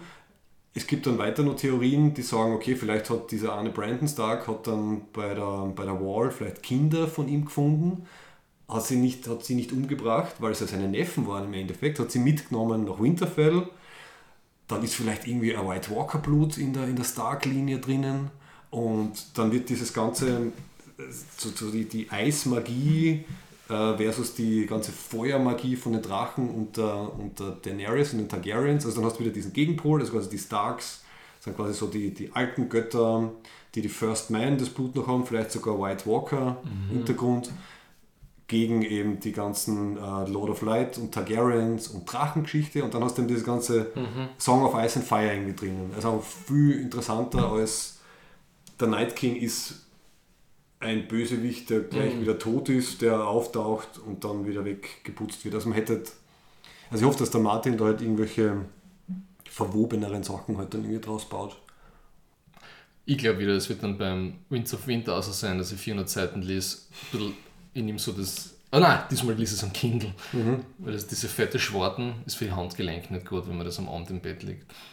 Oder du musst mehr bouldern gehen, damit du das Buch besser halten kannst und die richtigen Muskeln irgendwie. Hast recht, ja. Dann gehst du dann zum, zu den Boulder-Instructoren und sagst, ähm, ich muss meine Buchmuskeln aufbauen. Ich will das nächste Game of Thrones lesen. Das ist sehr spezifisch. Ja. Ich bin ein bisschen froh, dass es vorbei ist. Es ist mir echt schon auf die Nerven gegangen dann. Der Hype so. Und du hast. Ja, es haben ja alle. Also irgendwie war, ist im Raum gestanden, dass das nicht so toll wird. Ne? Also, das war eh klar. Das hat Ja, man aus, die, das hat man aus also- Schauspielerinterviews irgendwie vor der Staffel schon irgendwie rausgehört, dass alle nicht so begeistert waren. Die habe ich Gott sei Dank erst nachher gesehen. Ja. Das war nicht wie Schuppen von den Augen, wenn Ja. du dir dann so einen Supercut anschaust Und von. so, okay. Ja. Best Season ever! Ja. Aber die Emilia Clarke Ja. ist so cool, finde ich. Die, ja. Der Kit Harrington, mir kommt echt vor, dass der ein bisschen so ist wie der Jon Snow, weil So. wie, wie er gefragt wird, so, give me one word um, for, for the last season of Game of Thrones. Und er schaut dann so, so, so, so, so grimmig, melancholisch, wie der Jon Snow immer schaut und sagt dann, disappointing. So wie wenn er eine wahre Antwort geben müsste, ja. weil er halt ein, so ein ehrlicher Kerl ist, ein- weil er halt ein Stark ist, der nicht lügen kann. Das war so, ich weiß nicht, Und ist gut gecastet. Du hast So. den Dings fragen, wie heißt der, der Tyrion-Schauspieler? Der einzige, der, ähm, Peter Dinklage. der Emmys für die Rolle gekriegt hat, ne? Mhm. wo er diesen, wo er so richtig geforscht so sagt, dass diese zwei Drehbuchautoren die besten überhaupt sind Ja. und das wird sich in äh, Season 8 widerspiegeln und so. Und ich mal, okay. Der, der hat da schon äh, geistig abgeschaltet zu dem Gekniebelt, Zeitpunkt. ne? Genau. Da hat so richtig dicke Augenringe gehabt, wie das gesagt hat, der Peter Dinklage war so richtig fertig und hat keinen Bock mehr auf das gehabt. Ne? Ja. Ich glaube fast, Das ist so, wenn es Mary Kish, äh, wenn es die, die, sie, die, die, die Lea-Darstellerin, die Kisha Fischer, äh, äh, Carrie Fisher. Carrie Fisher, und dein ganzes Leben lang wirst du über diese eine Scheißrolle definiert. Ne? Ja, das stimmt, steht ihnen allen bevor. Richtig. Ein paar wenige, weil die Emilia Clarke hat es ja geschafft in andere Gen- Genres und andere Franchises schon. Mhm. Aber der Kit Harington, das, ich, das gleiche wie der eine Typ, der How I Met Your Mother der Hauptdarsteller war, ne? der Ted. Gibt es noch in irgendwelchen Romantic Comedies? Ich habe keine Ahnung. Direct to DVD? Ich, ich traue mir zu prophezeien, dass der auch äh, eine, ein Dasein als äh, du bist Jon Snow auf ewig. Ja, ja. Ja. Aber ich finde, der, der Harrington wird gut in die Expanse passen, weil mich erinnert, das habe ich ja schon hundertmal gesagt, mich erinnert er einfach so an den, an den Hauptdarsteller von James Expanse. Holden. Oder das, nein, das Konzept von den beiden ist so ähnlich, oder? ja, so die, die guten Burm, die halt schlecht lügen können, total ehrenhaft sind, eher eindimensional von der Na, wo, wo der James Holden so schon ziemlich arg durchmacht. Ne? Also, In, ja, in der Serie. Wenn Bücher ich alle immer, gelesen? Immer wenn ich den, ja, aber ich kann mich nichts erinnern. aha, ja, okay. Aber immer wenn ich, wenn ich sein Seriengesicht vor mir habe, also der Serie, der Serientyp Ja. Typ ist für mich so eben genauso so, so eine äh, undefinierte Leinwand wie der, wie der Jon Snow am Ende dann war. Also vielleicht Kriegt eine Rolle in die Expanse. Oder so. Kit Harington in die Expanse. Wenn er das noch kriegt. Ne? Ja, man, jetzt haben sie was, acht Bücher, das heißt mindestens neun Staffeln. Die haben den Luxus, Bin ich schon gespannt. Ich habe ja gesagt, eben das letzte Buch, da war ein unglaublicher Twist drin. Aber okay. Okay. Nichts verraten. Ja. Was ich noch äh, anmerken muss, ist, es war nicht nur technisch gut, sondern, was nicht, ob es auffällt, ist, die Musik war extrem gut Ja. bei allen ja, Folgen. ja. Und was mir im Laufe der letzten Staffeln aufgefallen ist, also ich mag die Bezeichnung ja Tits and Dragon Show, ne? aber sie haben sich haupt, hauptsächlich auf die Drachen konzentriert. Ja. Richtig, ja. die Weil eben wie der Martin dann gegangen ist, fünfte, sechste Staffel, da war ja praktisch jede Szene ein Softporno. ja. Das hat sich dramatisch aufgehört. Da haben sie auch ein bisschen auf die Reaktionen gehört, gell? Ja, Nur die Das, wie Macy Williams hat sich äh, wahrscheinlich ihren Produzenten angebettelt, oh bitte, ich will auch meine Game of Thrones Sexszene Ah, haben. ja. Ja, Das, das, war sogar. die habe ich super unnötig gefunden. Okay, ich habe es irgendwie lieb gefunden. Also ich habe es auch nicht jetzt irgendwie erwartet, aber es Ja. war irgendwie so, ja, ähm, Ja. wir haben viel überlebt. Wer weiß, ob wir morgen noch leben. Probieren wir mal. Ich- ich- Es war irgendwie lieb. Also es war für mich irgendwie fast nachvollziehbarer als die Jamie und ähm, äh, Brienne-Geschichte. Ich finde, das- die zwei sind ein gutes Paar im Sinne von, was, das so, was Ja. sich liebt, das neckt sich, aber nicht im Sinne von, wir müssen jetzt irgendwie zusammenkommen. Also das habe ich, das hab ich einfach nicht gesehen, weil er immer so sehr Ja. auf die Cersei war. Ich habe das Ende, das war eine der wenigen, einer der wenigen Enden, die ich nicht so schlecht gefunden habe, war dieses äh, Jamie kehrt zu Cersei zurück und sie sterben gemeinsam. Aber es wäre halt geil gewesen, wenn, wenn er das nicht so früh entschieden hätte, sondern für mich ein guter Zeitpunkt wäre gewesen, er ist zuerst noch bei der Armee von der Daenerys. Sie sind vor King's Landing. Er sieht, wie sie auszuckt und die Stadt in Schutt und Asche legt und dann geht er zu Cersei und versucht sie irgendwie noch zu retten oder so. Also das, das wäre für mich ein völlig schlüssiger äh, Handlungsbogen gewesen, dass er quasi draufkommt, scheiße, ich habe mich für die nächste Verrückte entschieden, also für die Daenerys. Da bin ich bei meiner guten alten Cersei noch besser aufgehoben und, und Okay. irgendwie zu ihr. Also das, das hätte ich perfekt gefunden. Die Entscheidung vorher, dass er von Winterfell allein wegreitet, das, ich, das, das war für mich nicht nachvollziehbar. Aber ansonsten, dieser, dieser Grundgedanke von, also, obwohl er so einen, so einen Character-Arc gehabt hat, ist er halt irgendwie ja, äh, verflucht dazu, seine Zwillingsschwester zu lieben, ist für mich, hat für mich einen gewissen dramatischen, bittersüßen Wert irgendwie gehabt. Was ich schade gefunden habe, ist ja, dass die Cersei mit der Daenerys, die haben sie nie getroffen oder miteinander gesprochen, wirklich. Ne? War immer der Tyrion vorgeschalten? Ja, bei der Mauerszene stehen sie weit auseinander Ja, und sie aber die schauen. haben nie und irgend- sie reden nie, gell? Da wäre irgendwie ein Schlagabtausch schon mal interessant gewesen. Ne? Stimmt. Das war faul. Das war wirklich faul, dass da nicht einen guten Dialog geschrieben haben. Gell? Genauso wie John erzählt seinen, seiner Familie, wer er eigentlich ist. Hm. Das, da gibt es auch keinen Dialog dazu. Kannst du dich erinnern? Er sagt quasi, I ha- I have to tell you Ja. who I really am. Schnitt. Aber das wäre das wär eine coole Szene gewesen, oder? Wenn wir wirklich zuschauen, wie er das erzählt und wie die anderen darauf reagieren. Das wäre eine Szene gewesen, wo jeder schauspielen hätte können, anstatt so ein... Sophie Turner, das ist auch eine gute Schauspielerin. Die wird weiter gecastet, glaube ich. Macy Williams, not so much. Ich glaube, die wird eine Zeit lang nur Netflix-Movies machen. Die war in, ein, nein, in zwei äh, Doctor Who-Folgen war sie. Die ist wirklich gut. Ich habe sie schon ein paar Mal gesagt, die ist Ja. wirklich nicht gut. Ja, ich, ja gut, also Dinklage und Clark sind, sind für mich die besten. Die Emilia Clarke. Emilia Clark ja, und Dinklage. Also so, so unmotiviert die Szene auf dem Drachen Ja. war, wo sie sich entscheidet äh, auszuzucken, aber ich finde die, die Mimik und die, diesen Moment, das hat sie spitzenmäßig hingekriegt. Dafür, dass sie sich wahrscheinlich gedacht hat, was ist jetzt das für ein Scheiß, wieso muss ich das machen? Aber Ja. die, also die Dramatik hat sie, hat sie super drauf. Ja. Ein allerletztes Ding möchte ich noch anmerken, in, in Verteidigung von D&D. Also wenn man sich eben die, diese letzte, diese Doku-Folge anschaut, was es für ein unglaublicher Stress ist, die Serie zu produzieren. Ja, sehr. Und ich kann verstehen, dass sie halt nach acht Jahren ihr Leben wieder zurückhaben wollten. Was ich nicht verstehen kann, ist, dass sie nicht das übergeben haben. Einfach, dass sie gesagt haben, okay, äh, wir brauchen andere Showrunner, weil die ganze Production Crew, die steht ja. Meine, von denen waren auch ein paar schon ziemlich fertig, das siehst du in der, in der Doku. Aber ich glaube, die hätten noch weitergemacht. Und wenn die und die gesagt hätten, okay, wir hören auf, aber wir übergeben einfach für drei Staffeln jetzt dann Showrunner X, Showrunner Y und die Maschine ist geölt und läuft weiter. Also das, das kreide ich ihnen sehr an, dass sie aufgehört haben, selber das nicht, weil ich glaube, wenn du das acht Jahre machst, dann bist du fertig. Jetzt kriegen sie ihre eigene Star Wars Trilogie. Richtig, jetzt kriegen sie das. Das wird sicher super. Ja, das kann schon bald nicht mehr schlechter werden. Also den, Hast du den Star Wars Teaser gesehen? haben wir eh schon geredet, oder? Haben wir schon geredet. Geile, geile Musik, aber der Rest, Ja, ich weiß nicht. Ich hab's ganz, ganz okay gefunden. ja, der Imperator ist wieder zurück. Wie, auch, wie auch immer und warum auch immer. Ja.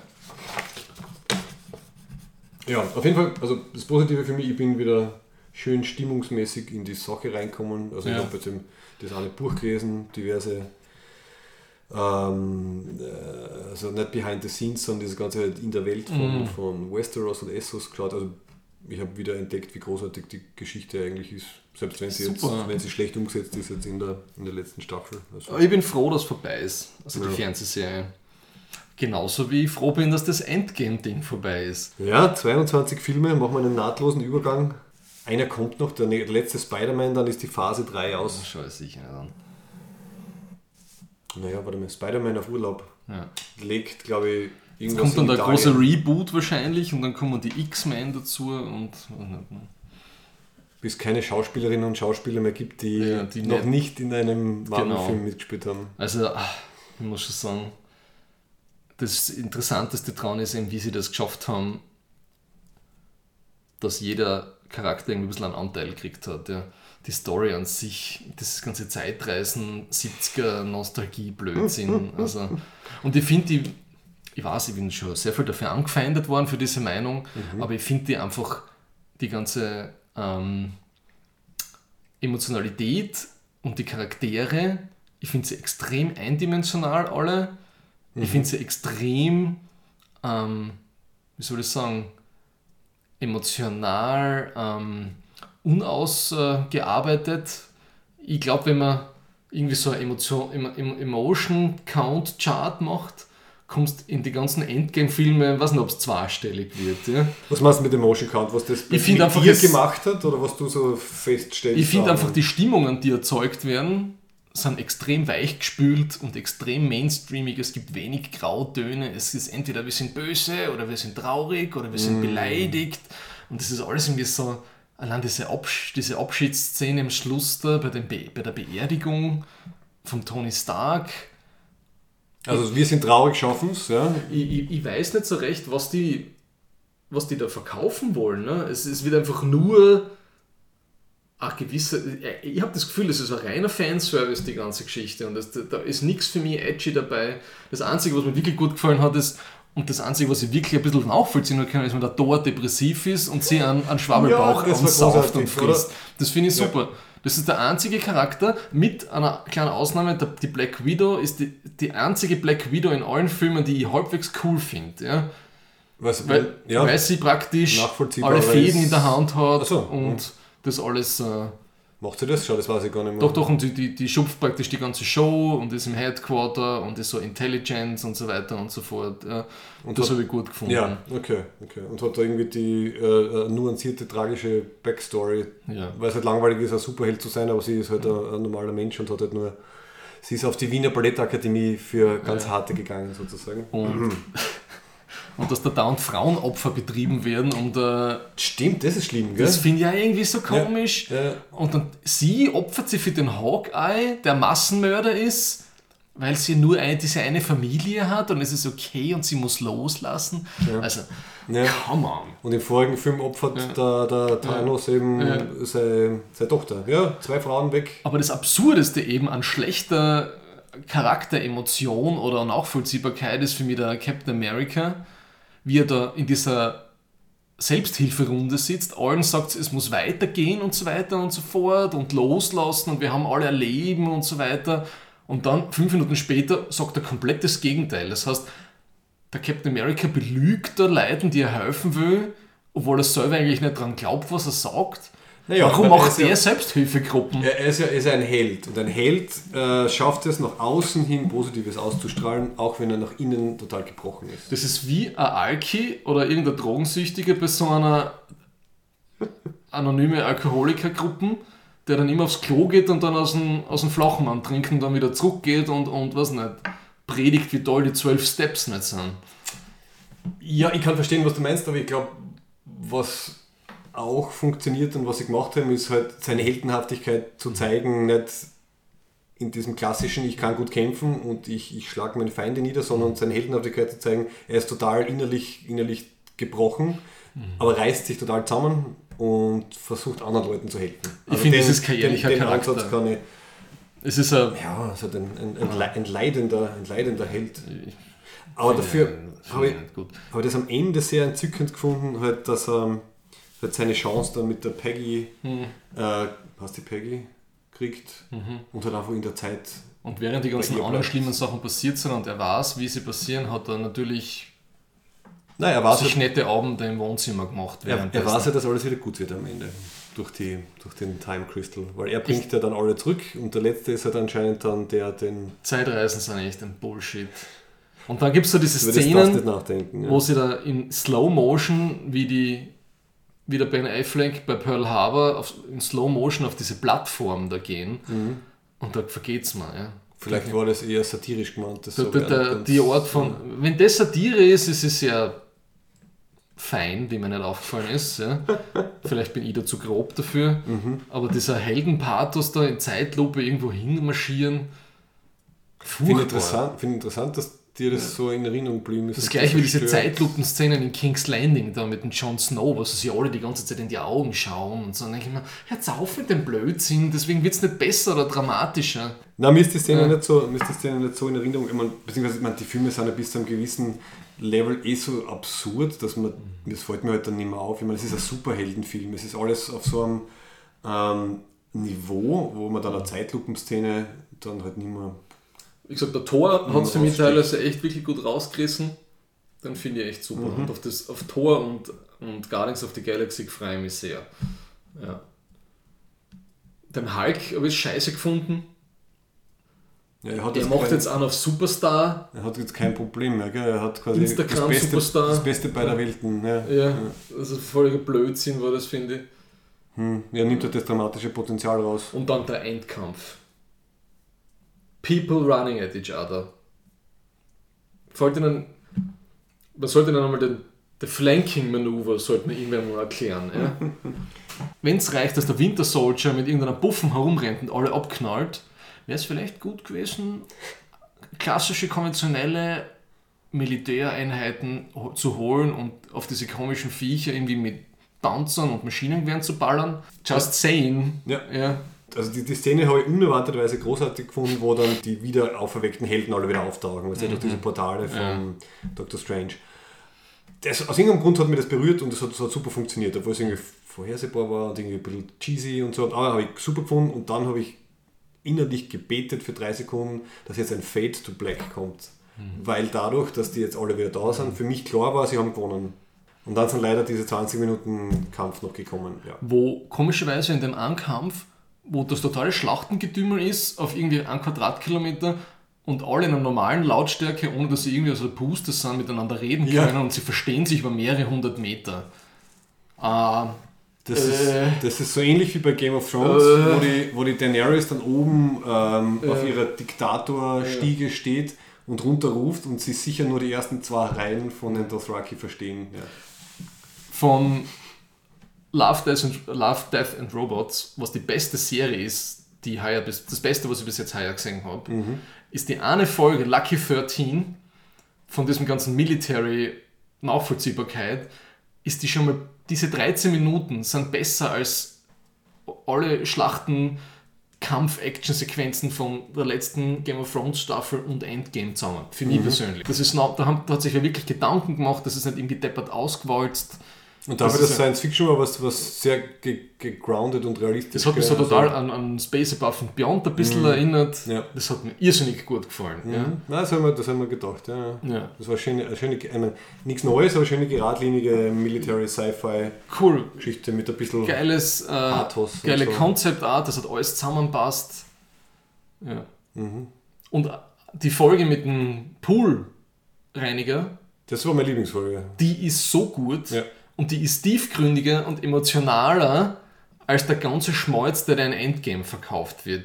Da geht es mehr um the human condition und das ganze, warum sind wir da und Freunde und Liebe und was ist das Leben, das ist so viel mehr als was da drinnen ist. Stimmt, und deswegen ist es gut, dass es beides gibt. Wir haben die Blockbuster-Filme ähm, und wir haben die kleinen, feinen Sachen, die es halt äh, auf Netflix dann gibt. Eh, ne? es gibt. Es gibt ja heutzutage eh genug, dass man das findet, was man gern hätte. Ja, Aber, Sima, Sima Blue hat die Folge geheißen. Die, die habe ich super die war. Also extrem das war, gut. Das war eindeutig mein Favorit bei denen. ja. Knapp gefolgt von The Day the Yogurt Took Over. der Joghurt, Auch ja. ein schönes, schönes äh, Gedankenspiel mit sehr viel, ja, schöner Metaphorik und so drinnen. Also quasi die. Ich meine, es, es, es war absurd lustig. Es ist übrigens vom, vom Scalzi, also die Ah. basiert auf einer Kurzgeschichte von John Scalzi. Ah. Es sind sogar drei. Also es gibt, es gibt zwei, drei Autoren, Mhm. die kommen mehrfach vor. Es sind drei Geschichten von John Scalzi drinnen. Hm, gewusst. Äh, drei vom Alastair Reynolds, Aha. das auch so, so ein Science-Fiction-Veteran ist. Habe ich bis jetzt jedes Buch scheiße gefunden von ihm, aber. Ja. Vielleicht hat er ja gute Kurzgeschichten, ich weiß nicht, ob Nein, nein, er ist sicher ein guter Autor, aber er ist nicht für mich. Mhm. Also, wir haben eins beim Direkt in der Buchclub gelesen, das habe ich nicht geschafft und nach 200 Seiten habe ich es weggelegt. Okay, also von dem war zum Beispiel dieses äh, Beyond the Aquila Rift, das war eine Ku- eine Kurzgeschichte vom, vom ähm, Welche Folge war das? Von wo dieses, ähm, dieses Schiff auf dem Rückweg zur Erde oder was auch Ah. immer hat irgendwie da so durch dieses Portal vom Kurs abgerät und dann hat irgendwie Das so in Spinnenviech, die, oder dieses das- Spinnenviech. Ja, die hat mir weniger Das- gefallen, das passt zusammen. Das war Ja. Alistair Reynolds. Okay, passt, der macht mehr Sinn jetzt. Und der Das Fincher hat es ja produziert, ne? Der David Fincher. Richtig, ja, genau, mit diesem Miller zusammen und noch irgendjemanden. Und das finde ich so schön, eben wenn wir auf die Frage zurückkommen, ob das TV-Serien jetzt tot sind. Und die haben sie eben nicht, die Folgen dauern so lange, wie sie dauern. Und das passt. Ja. Wir brauchen nicht irgend so Werbeslot, wir müssen nicht irgendwelche Slots füllen oder so. Wir müssen ja nichts freihalten, wir, müssen, wir haben keine Programme, in die wir reinpassen müssen. Richtig, ja. Und ich hoffe, dass das die Zukunft ist. Oder zumindest jetzt schon Gegenwart wird durch das. Ja. Ja. was ich dann dazu recherchiert habe, ist, anscheinend sind äh, so Animationsfilme Ja. extrem teuer, glaubt Ja, man nicht. Und wenn es jetzt so eine Plattform hättest wie Netflix, die halt das Geld hat und die hat gesagt, okay, da haben wir 20, Ge- äh, 18 Geschichten und jeder kann im Endeffekt machen, was er will, also halt Mhm. kreativ zumindest. Das wird im normalen Fernsehsetting gar nicht gehen. Also das kann sich, glaube ich, keiner leisten. Und du müsstest das eben dann so mainstreamig machen. ja, Netflix ist ja hochverschuldet. Ne? Ja, Das ist ja nicht gerade aufgegangen wieder. stimmt. um, ja, ein, jetzt um im- einen Euro oder eineinhalb. Mhm, mhm. Ich kann mich ans E-Mail erinnern. Ja, genau. Ja. Das ist ja ein bisschen die Frage, ne? weil jetzt alle ein- eindrucken in diesen Markt mit dem Subscription-Based Streaming-Service. Mhm. Ja, so harter Verdrängungswettbewerb, glaube ich, gerade am Laufen. Wobei halt Netflix, dadurch, dass die immer diese 10 Euro irgendwie fürs normale Paket verlangen pro Monat, haben sie einen ziemlich softigen Wert vorgegeben, den die, Alt- den die anderen halt nicht überbieten können, weil sie sonst unattraktiv sind. Das heißt, Ja. alle machen die 9,99. Ja. Sky liegt drunter, oder? Sind die nicht bei. Wie Sky, dieser Dreck, dass das immer noch lebt. hä? Schau, ich kenne niemanden, der. Sky hat. Ich Wer glaube, die, haben, die haben das ganze Fußball, oder? Ja, ja, aber wer, wer schaut das? Wer abonniert das?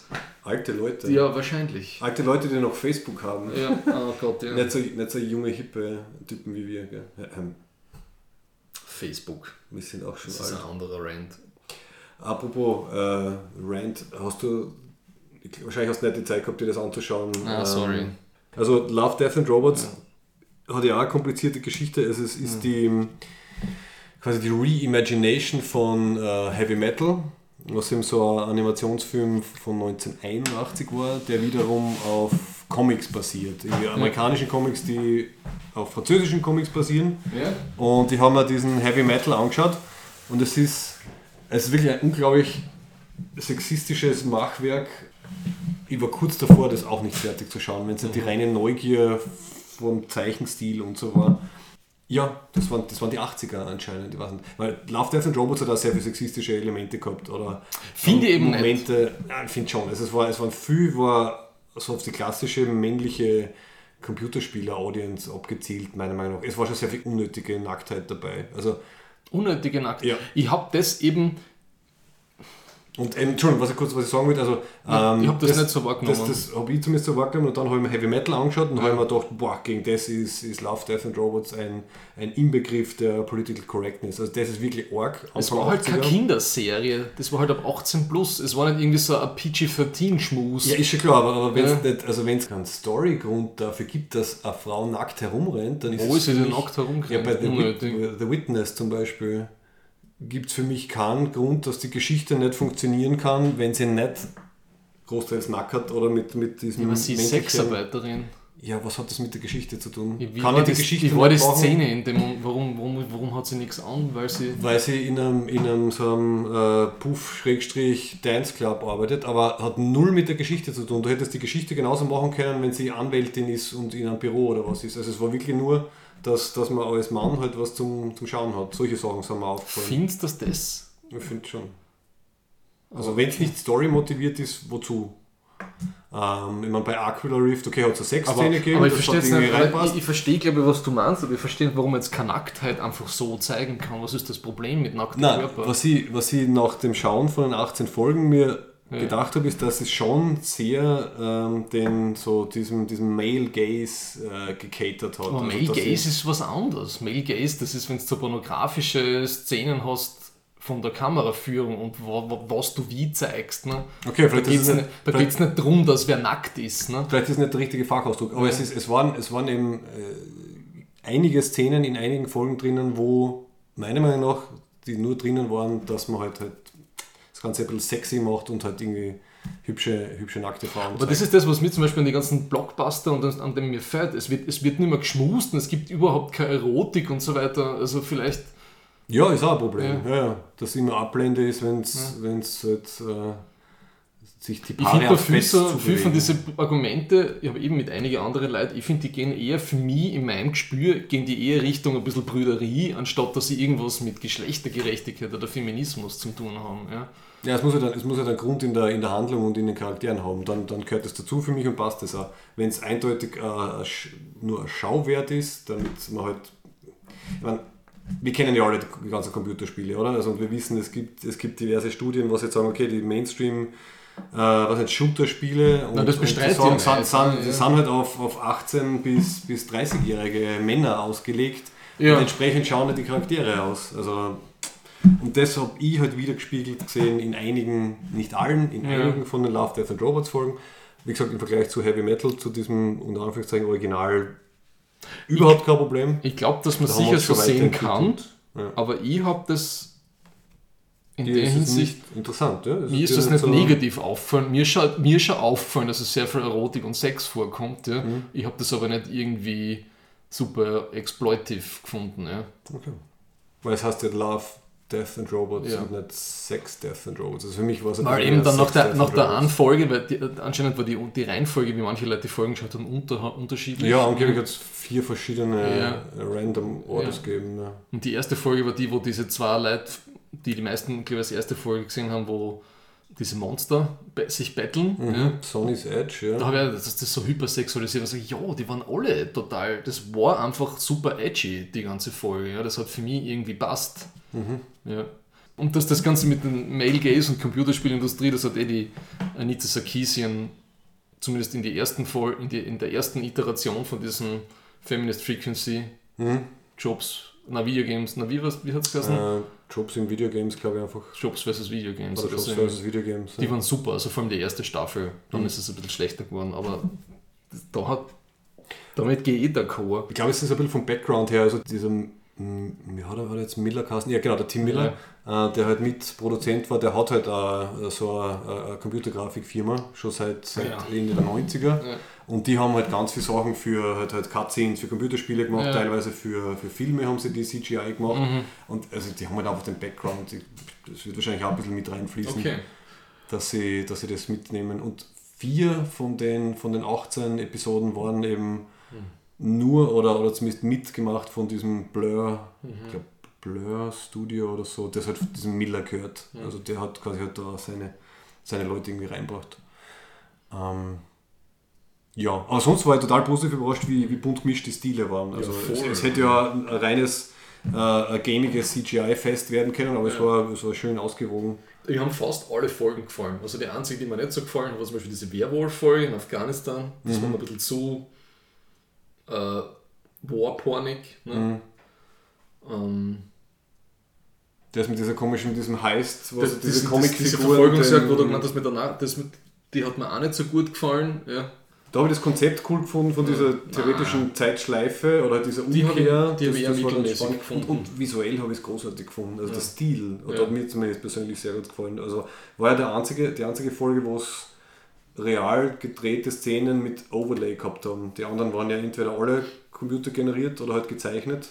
Oder halt diese eine Mischung. Da hat es reale Szenen gegeben in, das, in dieser Verfolgungsjagd-Szene. Ja, ja, also das war, soweit ich es äh, ide- identifizieren habe können, war das alles echt gefilmt mit Overlay, das diesen, Echt? diesen, diesen Zeichencharakter hat, ja. Aha, okay. Wenn man, Also bin mir, bin mir fast Ja. hundertprozentig sicher. mir hat da die eine Folge gefallen mit dieser Zivilisation im Eisfach. Ja, genau, genau. Und da habe ich, finde ich, für mich selber ausgespielt, dass du halt, du kannst super Sachen animieren, aber wenn du dann die echten Menschen siehst, merkst du, da fehlt noch was. Ja. Also der Hyperrealismus ist, der ist immer noch schwer zu erreichen. Also dass man da die 99,9999% irgendwie da, das, das ist Chasing Nines, ne, Ja, wie es immer so genau. heißt, das wird noch ein bisschen dauern. Eben, das war Ja. genau bei diesem, ähm, die Werwölfe im, im Ja. Mhm. Irakkrieg, finde ich, hat man das gesehen. Die Settings und die Umgebung war für mich hundertprozentig fotorealistisch. Und sobald die Charaktere halt dann drinnen waren, hast du gerade so gemerkt. Der Lucky Verdien hast du es auch ein bisschen gemerkt. Ne? Wenn du dann die Gesichter gesehen hast, Mhm. dann merkst du, so, das passt nicht. Das passt zu 9 9,99 irgendwie, aber es ist Ja. nicht so ganz richtig. Aber die Genau. Geschichte war super. Ja, Vor allem die ganzen Vistas und so, wunderschön. Aber wir haben auch die abstrakteren, also diese Sachen mit dem mit diesem Meer, wo der Hai am Schluss den anfrisst äh, und so. Ah, ja, Fischneid, den Ja. habe ich, das habe ich so schön einfach gefunden. Das war schön Also und schier gleichzeitig. Ja, ja, die, so, Ja. poetisch traum, traumhaft irgendwie, total ungewöhnlich einfach. Aber was ich eben so lustig finde, ist, weil mich, mich beschäftigt das einfach, weil wir so viel diskutiert haben, eben, es sind unglaublich viele brutale Sachen in der ganzen Folgen vorkommen, total grausliche Geschichten. Mit dem hat irgendwie niemand ein Problem. Ne? Ja, ja. das Lustigerweise, haben wir, ja, ne? das, auf das sind wir, auf das Ja. sind wir hinge, hingetrimmt. Ja. Gewalt ist überall drinnen, aber eine Brustwarze kann schon total schockieren, das ist mir eh klar. Ja, Ich bin da absolut nicht irgendwie der Oberweise, der das irgendwie, keine Ahnung, großartig analysiert hat, ne? mit einer feministischen, medientheoretischen, quantitativen Evaluation, aber ich finde, Hm. ja, bin da sehr skeptisch, einfach wenn man sagt, ja, da, das mit der Sexualität, da haben sie übertrieben oder so. Ne? Also, hm. Es war nicht auf Game of Thrones Niveau, dass Ja. jeder Dialog irgendwie ein Gebumse war, das kann man wirklich nicht sagen. Ja, na, sie haben es sie haben's sichtbar, haben sie es reingestreut, um, Ja. glaube ich, halt gewisse Klientels zufriedenzustellen. Aber es war nicht übertrieben und, und die Abwechslung Aber war. es ist besser, als wenn du Star Wars anschaust, die, die aktuelle Trilogie. Da gibt es null Liebe, da gibt es null Flirten, da gibt es null Körperlichkeit, da gibt es gar nichts. Ja, den ne? Kylo Ren siehst du oben ohne. ja. Und ah, diese eine Szene, wo man oben ohne sieht, wird seitdem sehr oft geteilt ja, von gewissen Personen. Ja, ja, da haben wir auch schon mal erwähnt, gell? Ja. Also da ist zumindest was für die Ja. in die Richtung geneigten dabei. Und das pa passt ja eher, ne? Ich meine, ich finde, Ja, mir finde ich fällt dann ein bisschen das Lustvolle dran, ne? Wenn dieser Kuss von, wie hat der Carsten da, vom Boyega und seiner Kollegin da in Episode 8, ne? Wenn das praktisch die Leidenschaft und Erotik ist, die mittlerweile im Blockbuster nur mehr möglich ist, ne? damit wir irgendwelche Core-Audiences in, auf internationaler Ebene nicht verschrecken, dann Ja, oder halt die Kinder, damit man halt die Kinder nicht verschreckt. werden eben die Kinder irgendwann nicht mehr wissen, wo die Babys herkommen. Ne? Ja. Bis sie das äh, Passwort von Netflix von den Eltern klauen. Ja, Jo. okay. Weißt du, ob es eine zweite, und Anführungszeichen Staffel, eine zweite Anthologie geben Ich wird? weiß es nicht, ich hoffe so sehr. Ich hoffe auch. Ich glaube, dass die viel Hype gehabt haben. Ja. Und man, die hauen so viel aus, die sind eh schon so verschuldet. Ist auch schon. Ich glaube, sie haben schon 2 Milliarden Schulden oder so, nur an, an ausstehende Produktionskosten. Dann werden sie auch irgendwann mal von Disney gekauft und dann ist endlich alles unter einem Dach. Dann Ein ganzes die, Entertainment. genau, wie heißt bei Wally die eine Firma, die alles macht? Ja, weiß ich nicht mehr, aber ja. Globe Corp oder so irgendwie. ja. Kommt, kommt irgendwann mal auf uns zu. Oder Earth Genau. Corp. All Corp, glaube ich. Ja. Ich weiß noch, bei, bei Robocop gibt es Omnicorp. Omnicorp. Das, das insinuiert auch schon einiges. Ja. Ja. Wir decken alles ab. Okay. Dann haben wir noch die Verringerwerbsregel. ja, Every Ferengi business transaction is governed by 285 rules of acquisition to ensure a fair and honest deal for all parties concerned. Well, most of them anyway. Riegel 229. Latinum lasts longer than lust. Ja, Latinum hält länger, also Wollust. Wobei ich finde irgendwie Lust in dem Fall besser, weil Wollust ist schon wieder so spezifisch, gell? Wollust. Wollust. Weil Lust kann sowohl die Wollust als auch andere Lüste sein, meiner Meinung nach. Und ja, Ja, es hat mir einfach ans Ibiza-Video erinnert, aber das ist wahrscheinlich eh total aufgelegt. Ne? ja, ja. Die ist so scharf, gell? Die ist so Die ist so scharf. Bis auf die Fußnägel. Ich habe das so lustig gefunden, dass viel, viele Leute glaubt haben, dass das die eine Blonde, die auf der Couch sitzt, dass die das ist. Dabei ist das die, das die Frau von Codemus. Gott, die ist sogar beschimpft worden Ja. auf, auf FPÖ-Webseiten. Also ich liebe wirklich dieses FPÖ-Fails, das dann immer diese Sachen zusammensammelt. Ja. Wo dann irgendwelche FPÖler in, der, in den Kommentaren irgendwie schreiben, quasi ein Kopfgeld aussetzen. Man wird aber irgendwie rausfinden könnten, wer die Blondine da ist. Ähm, und so fesch finde ich sie gar nicht und so. die Frau von Gutinus, ja.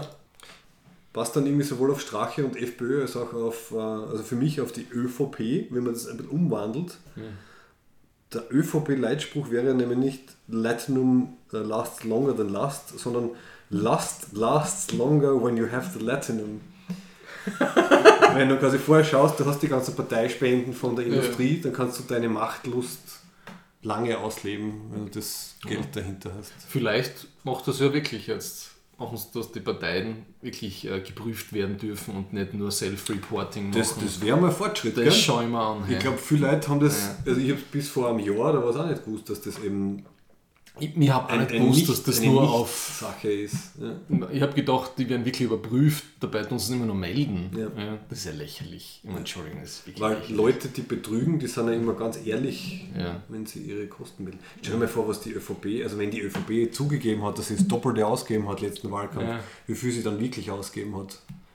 Das ist so quasi Spitze des Eisbergs. Sie haben sie quasi gedacht, Ach so. so viel müssen wir zugeben, weil es sonst keiner abkauft, aber das waren wahrscheinlich noch mehr. Hast du das eine Video gesehen, wo der eine Satiriker die Leute interviewt hat am EU-Wahlkampfamt?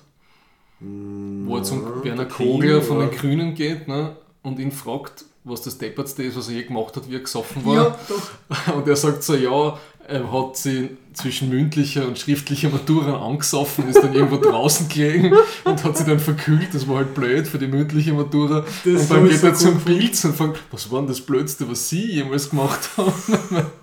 Besoffen. Und er ist richtig grau geworden im Gesicht. Ja, ja, Oh mein. aber das finde ich beim Kogler wirklich sehr sympathisch. Wirklich so aus, dem, aus, aus dem Nichts Ja. kommt von ihm die Geschichte. Also Ja. Ja. Er hat noch niemanden begrapscht, außer seine, seine Matura-Arbeiten. Ja, und der Pilz, die müssen sich wieder zusammentun, äh, die ganzen Grünen, sonst, hoffe. sonst wird das nichts mehr. Ich glaube, die Eitelkeit wird es verhindern. Dass die großen alten Herren sich da wieder Ja. zusammenraufen. Ich Von Huber, Pilz und Co. Nach der Wahl wäre es aufgelegt, finde ich. Aber Mhm. Und absurd nicht zu machen. Aber okay. Ja, schauen wir, was in fünf Monaten ist. Leider, wenn die jetzt schon die Leute auf die, die, den Spin und die Ausreden reinfallen, wie wird es denn erst in fünf Monaten sein? Die fallen nicht drauf rein. Das Nein, das okay, reinfallen ist eine schlechte Das ist Formulierung. denen egal. Denen es wurscht ist, richtig. Das Ja. haben wir ja schon am Anfang gehabt. Also, erstens, wir haben die Leute, denen es jetzt schon wurscht ist. Und die Leute, die sich nicht so richtig informieren, werden in fünf Monaten noch weniger wissen und sie dann so denken, ja, na, das war sicher irgendeine eine gemeine Falle und irgendein Geheimdienst und so. Und dann, Aber ja, einzige Regierung, die wir noch nie gehabt haben, oder? Rot, Grün, Gelb oder so. Gelb. Äh, die, Neo, na, die Neos, was sind die Neos? Pink. Ah, pink, rot, grün. Wer ist gelb? Liste jetzt. Irgendwer ist gelb. Die FDP war immer gelb in die Balken in Deutschland. Ne? War der nicht immer braun? Nein, das waren andere. Vielleicht sollte die FPÖ auch umfärben. Das, ah, das wäre was, wenn man Parteien zwingen könnte, was für eine Farbe sie nehmen. Und unsere Bundeskanzlerin, die Frau Bierlein, übrigens geiler Name, falls wir das noch nicht gesagt haben, äh, bestimmt dann per Dekret, dass die neue Parteifarbe von der FPÖ braun ist. Und dass die ÖVP wieder schwarz sein muss und nicht türkis. Das wäre schön. Glaubst du, machen sie das nochmal mit dem Türkis? Glaubst du, das ist nochmal neu umwursteln oder was, was sagst du?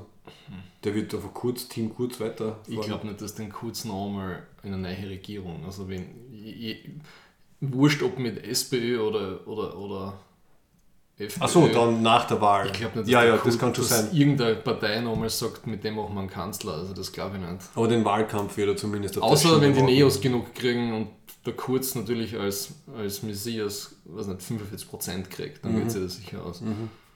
Ja, hoffen wir das Beste. Ja, und schauen wir mal, vielleicht, ich will jetzt nicht zu viel versprechen. Aber ein Thema für die nächste Folge haben wir ja eigentlich schon. Ne? Ja, wie gesagt, finde ich super. Muss Alternative. Histories, Alternative Histories. Vielleicht habe ich Zeit, mir zumindest das ähm, Man in the High Castle anzuschauen. Da habe ich die erste Staffel gesehen Ja, und die erste Staffel ist ganz gut. okay, da werden wir das anschauen. Ja. Ich habe ein Buch gelesen, ist aber schon sehr lang her. Und zwar vom, wie heißt der? Ähm, Vorname fällt mir ein, der so und so Roth. R-O-T-H, amerikanischer Autor. Der hat Alternative History geschrieben, dass Amerika, dass glaube ich der Charles Lindbergh, der ja ein ziemlicher Patriot und Nationalist war, Präsident wird. Auf, seinem, auf seinem Hype, wie er halt gerade die, die ganze Ja. Fliegerei-Sachen hat. Ja. Und dann die USA davon abhält, in den Zweiten Weltkrieg einzutreten. Okay. Was ja diese Ja. Iso Isola Isolationism, also was, was der Trump jetzt macht, Ja. hat damals, haben damals schon Leute ähm, vor dem Zweiten Weltkrieg gemacht. Und wie das halt dann irgendwie die, die Geschichte verändert. Wobei es sind alle Alternative Histories sind gefühlt rund um den Zweiten Weltkrieg, oder? Das stimmt, aber ja, ich habe einmal so ein ganzes Gesch- Military History Ding gelesen, so Defeat at D-Day, Ja, wie die Deutschen die Invasion abwehren hätten können. Na, vielleicht finden wir ein paar Sachen. ja würde mich interessieren, ob es da andere Sachen gibt. Meine, gut, je weiter du in die Vergangenheit zurückgehst, desto mehr musst du halt dir ausdenken, weil sich halt mehr verändert und Zweiter Weltkrieg ist halt bequem. Hast Ja. du The Years of Rise and Ja. Salt gelesen? Das ist Ja. auch Alternative History. Stimmt, das war super. Ja. Weil die ganzen, Wo warte die- mal, wie ist das? Die, die, die Nordamerika ist quasi nicht von, Ja. ist nicht oder kaum kolonialisiert worden. Dann Asien ist viel stärker gewesen, oder? Es fängt ja damit an, dass die große Pest im, was für Jahrhundert war das? 14. Jahrhundert? wirklich Europa auslöscht, gell? Die, der, die Black Plague. Black nicht, Plague, nicht, ja. nicht nur, was, nicht zwei Drittel, sondern alle Ja. umbringt. Ne? Okay, und der ganze Kolonialismus dann flach Genau. fällt. Und ja. Richtig, das war großartig, gell? ja. Ja, gutes Thema. Cool. Und ähm, wenn Black Mirror dann schon fertig ist, dann können wir Black Mirror dazu nehmen, Oh ja. zum Beispiel. And buy my book. Und wir nehmen natürlich eine völlig unbiased, äh, unplugged Diskussion. Ah, ja. Passt, machen wir Da das. muss ich es auch nochmal lesen. Also ich habe ja die, weißt du, mein, mein, mein Goldfischgedächtnis reicht nicht aus, dass ich dann in, in eineinhalb Monaten noch einmal über das Buch mit dir diskutiere. Okay, Also um, um das. Cool. Schauen wir mal, was hier ausgeht. Das war Folge 43. So ist es.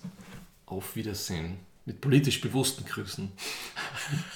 Es ist noch keine Bananenrepublik.